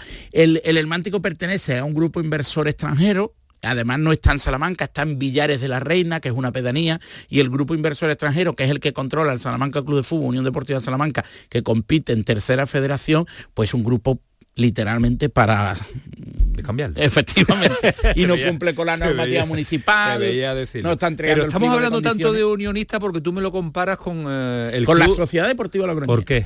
Porque es un club que cuando desaparece el extinguido Club Deportivo Logroñés, un club que recordarán todos nuestros oyentes, Correcto. recordará a Kiko Cantella, tú. Adolfo. eh, Fútbol el- champán de- Efectivamente, el Tato Abadía que fue el emblema, el icono del Club Deportivo Logroñés, que además entrenaba a Aymar. Pues cuando desapareció el Club Deportivo Logroñés, un grupo de aficionados en la puerta cero del antiguo y mítico La Jauna fundaron la Sociedad Deportiva Logroñés, que a día de hoy convive con la Unión Deportiva Logroñés, que es el otro club de la ciudad. Sí. Y la Sociedad Deportiva Logroñés es un club de socios, muy peculiar, con una estructura muy familiar y en la que militan dos andaluces, concretamente un gaditano y un sevillano. Un gaditano y un sevillano, los dos en la Sociedad Deportiva Logroñés. ¿Y cómo se llama nuestro protagonista? Tony García, eh, astigitano, trotamundos, que ha conocido los confines de Andalucía durante su carrera y que ahora además es uno de los eh, jugadores más importantes del conjunto que ahora dirige Aitor Larrazábal, vasco, el segundo de Aitor bien. Larrazábal, lo conoces tú perfectamente, que es Gorka Iraizoz. ¿Y cómo están clasificados y cómo les va la Están vida? peleando por la permanencia en la primera federación, el Bueno, grupo en el bueno, que no bueno, compiten los andaluces, pero, pero el domingo afronta un partido clave ante la Sociedad Deportiva Ponferradina y Tony García va a contribuir a la permanencia sin duda alguna. Pues vamos a saludarlo porque no es habitual tampoco tener a un eh, fenómeno como Tony García eh, a esta hora despierto. Tony, ¿qué tal? Buenas noches. Hola, buenas noches. ¿Qué tal? ¿Cómo estás? Uh, te tengo que animar, ¿eh? Estás tú ahí medio, medio dormido ya, ¿eh? No, no, que hace frío, hace frío los Los grados bajan, ¿sabes? Y el frío te viene abajo el tono, ¿no? Te viene abajo tú con el, con el- con el frío. Tú no estás hecho para Ah, esas el- temperaturas, el, catarro, el catarro. Ofu, no hable de catarro que hemos pasado aquí un- una semanita, la, la- la mar de malo, como decimos por aquí abajo. ¿Cómo estás? Hace frío, ¿no? Sí, mucho frío, ahora mismo es normal, ¿no? Eh, ni frío ni calor, cero grados. como dice, como llevado. Sí, echa- eh, echa- bueno, en Andalucía estamos 3-4 grados, ¿eh? Tampoco te creas tú que tanta diferencia, ¿eh? Estamos pasando un frío que no, Sí. que no estamos acostumbrados. Es un grado húmedo, más húmedo, Sí. más que cada los huesos quizás. Este es el típico que si te deja algo descubierto te pela. Entonces es por ahí por donde se nota. El termómetro de la red Meteoclimati de Logroño esta Centro hora. marca a esta hora 2,2 grados. 2,2. Hay que, hay, hay que, hay que, hay que abrigar a entrenar, ¿no, Tony? Sí, imagínate, hoy hemos, hemos ido a entrenar 9, porque teníamos gimnasio antes de por la mañana y estaba el campo helado, estaba con escarcha. Vaya, Era, era blanco completamente. Aparte ha dado previsión de nieve quizá mañana, porque lloverá un pelín y claro, como estamos a 2 grados, pues ahora que nevará. Oye, pero, pero Logroño es una gran ciudad, ¿eh? Sí, sí, es muy bonita, muy Bonita. bonita. Es pequeña, es muy cómoda porque puedes ir andando a cualquier sitio, en 20 minutos te plantas en el centro como que te plantas en la afuera. Correcto. Entonces está, está muy bien. Una gran ciudad. ¿Dónde, ¿Dónde comería en Logroño, Tony? ¿Dónde habrá ido tú que manejas? ¿Tú manejas aquella zona o te pillo fuera de juego? ¿Yo o él? ti? No, tú. Hombre, Ah, la todo, calle, todo yo- el mundo comenta, todo el mundo comenta la calle Laurel. Yo me gusta más ir de restaurante que de tapeo. Uh. Eh, soy más de ir a algún alguna taberna. Cómo lo por tiene aquí, controlado, Tony, todo. Ah, Además se come más fantástico. Yo la gente elige Laurel, yo elijo la calle Travesía, que es más pequeñita y se come mejor. Sí, correcto. Hay más, quizás más, hay más pinchos con alguna estrella Michelin, eso sí, ¿verdad? Efectivamente, efectivamente. Más carita, pero más tranquila, más recogidita. Pinchitos, los pinchos Sí, de sí. maravilloso. Los pinchos del norte son maravillosos. maravilloso, Los pinchos del ángel de, de champiñón, que son míticos, pues recuérdalo. Me Siempre. tengo- me- recuérdame, me tengo que ir de viaje contigo, un- un- una semana por ahí, que tú me digas, vamos a ir de esto, porque se lo conoce todo, Tony, da igual la ciudad que le diga, porque de, de bares y de, y de- de comer lo controla, más que el fútbol, imagínate cómo, cómo tiene que ser el asunto. Eh, eh, eso es importante, tener un buen comer siempre es bueno. Eso sabiduría, sabiduría. Oye, Tony, eh, me decía Bernardo cuando preparábamos la sección habitual de todos los martes, dice, tenemos que hablar con, tenemos que hablar de este equipo, de esta Sociedad Deportiva Logroñés, porque tiene un carácter especial. Eh, tú que has pasado por muchos otros equipos, ¿qué diferencia te has encontrado en este, en este último equipo en el que, en el que limitas? Bueno, eh, sí que es verdad que es un club muy familiar, muy humilde, en el que eh, se apoya mucho en los socios, en el sentido de que la opinión del socio vale mucho. Y bueno, y Reman, bueno, sin, sin embargo la directiva trabaja sin, sin, com- sin compensación económica, trabajan de lo que le, le sale realmente a ellos de- del alma y bueno, y buscan otras fuentes de ingresos. Y ellos, por ejemplo, no tienen su nómina, cobran de otros trabajos que tienen, otros ingresos no, no sé exactamente cuáles son, pero sí que es verdad que ponen todo su amor y, y sus ganas en que el club vaya hacia adelante y claro, pues eso se apoyan, es un club familiar. Es lo que se le dice un cu- club familiar por eso, porque son pocos, pero pero raman todo en la misma dirección. Claro, es como Bernardo es un club de, de- de pueblo de toda la vida, ¿no? Donde la Junta Directiva lo que hace es a- aportar su trabajo, sus horas y su esfuerzo, pero en cambio está en Primera Federación, nada más y nada menos. Pasión por unos colores, ¿no? Fútbol, Yo- fútbol popular, fútbol popular, Efectivamente. De Salamanca igual. Efectivamente, encarnan ambos el idéntica idiosincrasia, idéntica filosofía. Muy difícil eso, ¿eh? Muy Evidentemente. difícil triunfar con, eh, con esa... Hoy día, con el fútbol comercial, con el fútbol que todo se fundamenta en lo económico, es muy difícil mantener ese nivel de entrega, de sacrificio, de quitarles horas a tu familia, a tu, a, lo- a tu hobby, para dedicárselo a los amores de, de un club de fútbol. y en primera federación. Y en primera federación mucho más, claro. Eh, Tony, Sí, además Primera supongo que el- Federación, al fin y al cabo es una categoría de déficit, eh, tiene más gastos que ingresos Claro. por el tema de televisión y todo, entonces sí que es un poco duro para ellos, pero bueno, lo hacen con la mayor ilusión del mundo y, y esperemos que sigan muchos años más en primera red, que será buena señal. Eh, Tony, tú ya que eres un trotamundos que, que has militado en Eslovaquia, en un equipo impronunciable, dímelo tú, ayúdame. El GFK de Mechalotze. Siempre de. Eh, difícil. Allí firmaste después de militar en el Écija. ¿Cómo fue aquella oferta? Me gustaría saber, porque cuando un jugador que, que- que está en el Écija, que procede del Valladolid, del Getafe, que era uno de los mejores jugadores de, de Sevilla en aquel tiempo, le llama y le dicen, hay una oferta para ir a Eslovaquia. ¿Cómo fue aquello? Bueno, yo la verdad que tenía de salgo de Getafe y tenía bueno, unos problemas familiares y tenía ganas de estar en casa, cerca, yo era joven y tenía ganas de estar en casa, pero bueno, me afianqué en Ecija y no, y no soporté el cambio tan drástico de, fútbol profesional a, otra vez estar en, en el amateur. Entonces me salió una oferta en extranjero, creo que era interesante segunda división, que era para, había cinco españoles y era para subir a primera, bueno, me fui unos meses, subí a primera y sí que, que volvía, sobre todo por tener la experiencia profesional de nuevo del fútbol. Entonces era un poco diverso, un país un poco eh, todavía con muchos años por detrás de, de España en este caso, pero bueno, sirvió para, para involucrarme otra vez en una experiencia y coger madurez, madurez personal y a raíz de ahí pues, pues seguí el camino que después seguí. Y en Andalucía, además del Écija, Linares, Saluqueño, Balompédica Liminense, Salen, Cometis, Puente Genil, mm, te has curtido en, en tu tierra y ahora en el norte, después de una experiencia en el Izarra. Mm, Siempre me gusta preguntar, ¿qué diferencias hay entre el fútbol del norte, no solo en el terreno de juego, sino en el ambiente, en, en la idiosincrasia, entre el fútbol del norte y el fútbol del sur? Pues mira, desde primer, desde el principio también, más allá del fútbol de que es un fútbol más vistoso en el sur, porque el talento está en la calle, ahora se va perdiendo, pero el talento del sur es de calle. El norte es más táctico, más fuerte, más físico, incluso las aficiones, las aficiones del sur son más son más calientes, tanto po- positivo como negativo. Cuando aprietan, aprietan a favor, aprietan fuerte, aprietan negativamente cuando te pitan, pues igual. Pero sí que es verdad que en vari- al estar en varios países, por ejemplo en Italia es igual. El sur de Italia es más, caludo- mm, más caluroso el ambiente de fútbol que en el norte. y eso se lleva, al fin y al cabo se lleva. Eh, el fútbol de calle se nota mucho. Eh, el jugador del sur, de Las Palmas, por ejemplo, de Gran Canaria, que también es un, perfil de técnico, de que hace cosas diferentes dentro de- del fútbol. Pero bueno, se- al fin y al cabo yo llevo, me tiré tres años en Valladolid, que es el norte, eh, un año en Lizarra y ahora está mi, es decir, que me he tirado cuatro años, cuatro cinco años, cinco años en total en el norte. El fútbol del norte al final también me viene bien, porque el sur, quiera no, pues destaca aquí un poco. Y el sentido. fútbol, y el fútbol, Tony, es fútbol en todos lados. eh, más físico, menos físico, más técnico, menos técnico, pero es el fútbol en, en todos lados y en todo, en todos los países. Eh, con superada la treintena, eh, uno se plantea y echa de menos la cercanía a casa, a su gente, a- o ya llevas tantos años arriba y fuera que también te adaptas bien a, a esa situación. Bueno, siempre se echa en falta desde el primer día que, que sales, porque al fin y al cabo sales de tu círculo, pero sí que es verdad que hay que disfrutar del fútbol mientras se pueda y cuanto más se pueda alargar, pues, pues mejor. Entonces no, no soy una persona de los que digan, pues voy a estar lejos, cerca. Sí que es verdad que si me saliese hasta he estado en La Balona, San Luqueño y Linares, Claro. porque me apetecía cercanía. Tenía otras ofertas, pero me apetecía cercanía.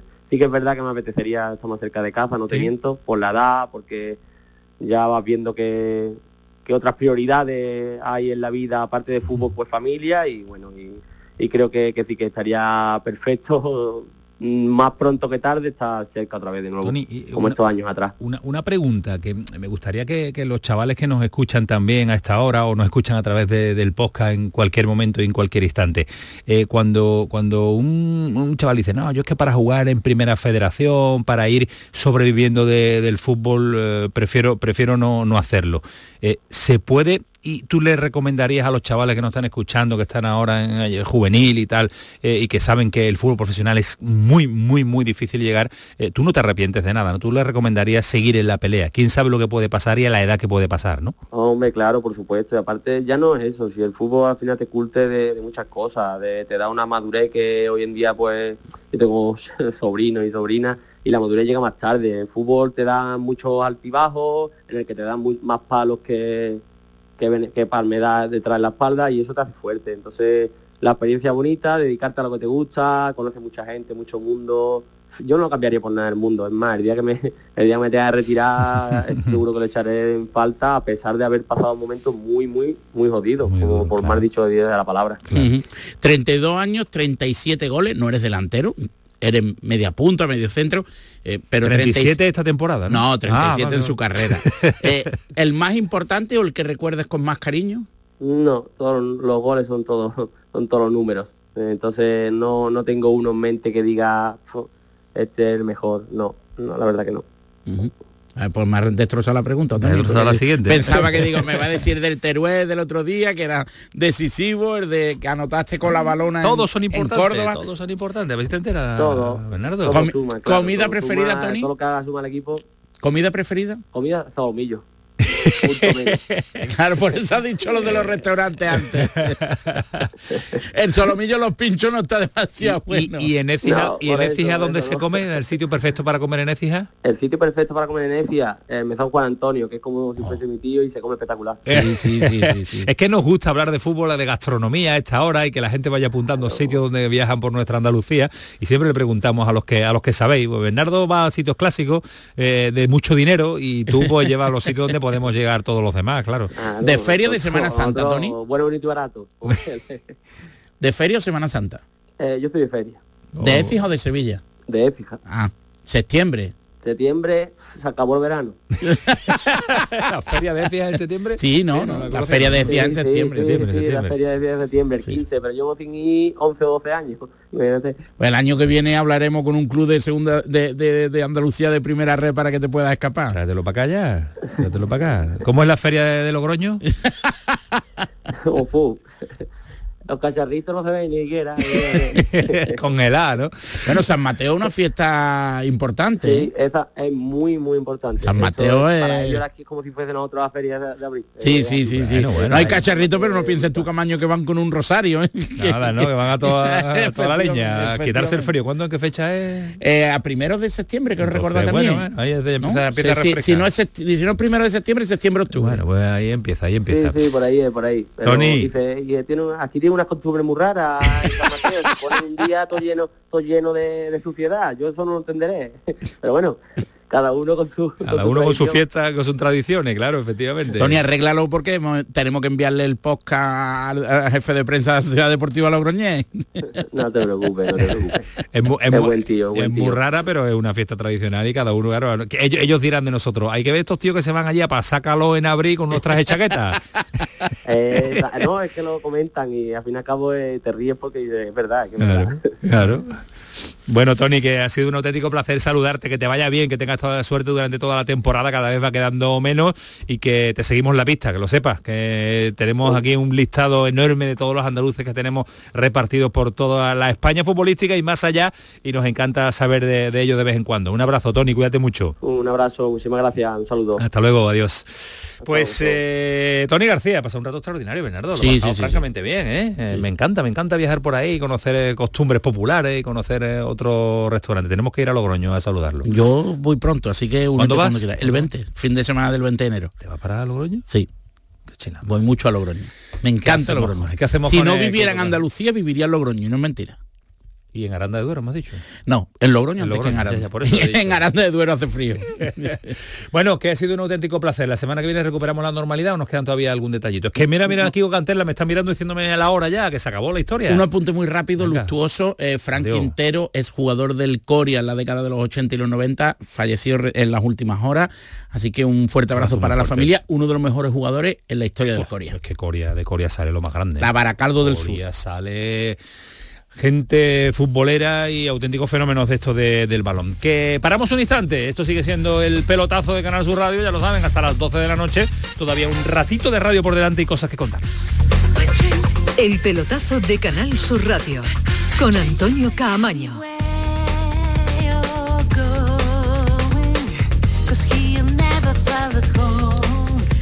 Pues eh, tres minutitos no quedan que vamos a aprovechar eh, como todos nuestros oyentes se merecen. Primero, la noticia en Huelva porque eh, la sede del Estadio Nuevo Colombino, la sede de Huelva, el Nuevo Colombino, se va a convertir en sede no oficial, no va a coger partido, pero sí puede coger amistosos y también entrenamientos de las selecciones. Rafa Damus, ¿qué tal? Buenas noches. ¿Qué tal, Antonio? Hola. Buenas noches. Pues sí, Huelva también ha presentado sus credenciales, al igual que otras capitales andaluzas, pero en este caso lo hace para empezar con el marchamo del decanato, de ser la ciudad y la provincia con Río Tinto, donde nació el fútbol aquí en España. Y bueno, pues esa visita de representantes se ha girado en estos días en los que han acudido, entre otros lugares, a la ciudad deportiva Francisco Mendoza y al nuevo Colombino, que está inmerso precisamente en un proceso de mejoras que lo van a condicionar o lo acondicionarían todavía más para acoger a selecciones del Mundial. Además se ha jugado también con la Carta Americanista de Huelva, esa vocación histórica y esa relación explícita que mantiene Huelva a varios niveles con países iberoamericanos y también con el clima, que sabe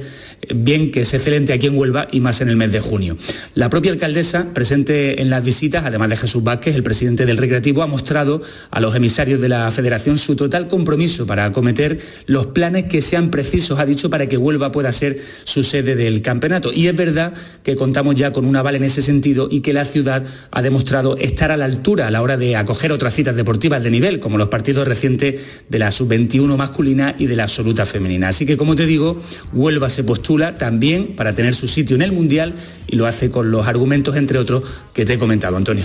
Pues eh, perfecto, nos encanta que Huelva también eh, sea y forme parte del Mundial 2030, que parece que queda lejos, pero que está a la vuelta de la esquina. Y a la vuelta de la esquina estamos nosotros ya para marcharnos, pero ya saben que aquí en la sintonía de Canal Sur Radio termina el pelotazo, pero comienza el espectáculo nocturno de Cremades y todo su equipo, así que no se lo pierdan, porque fue el pelotazo, pero sigue siendo Canal Sur Radio. Que pasen una buena noche, adiós.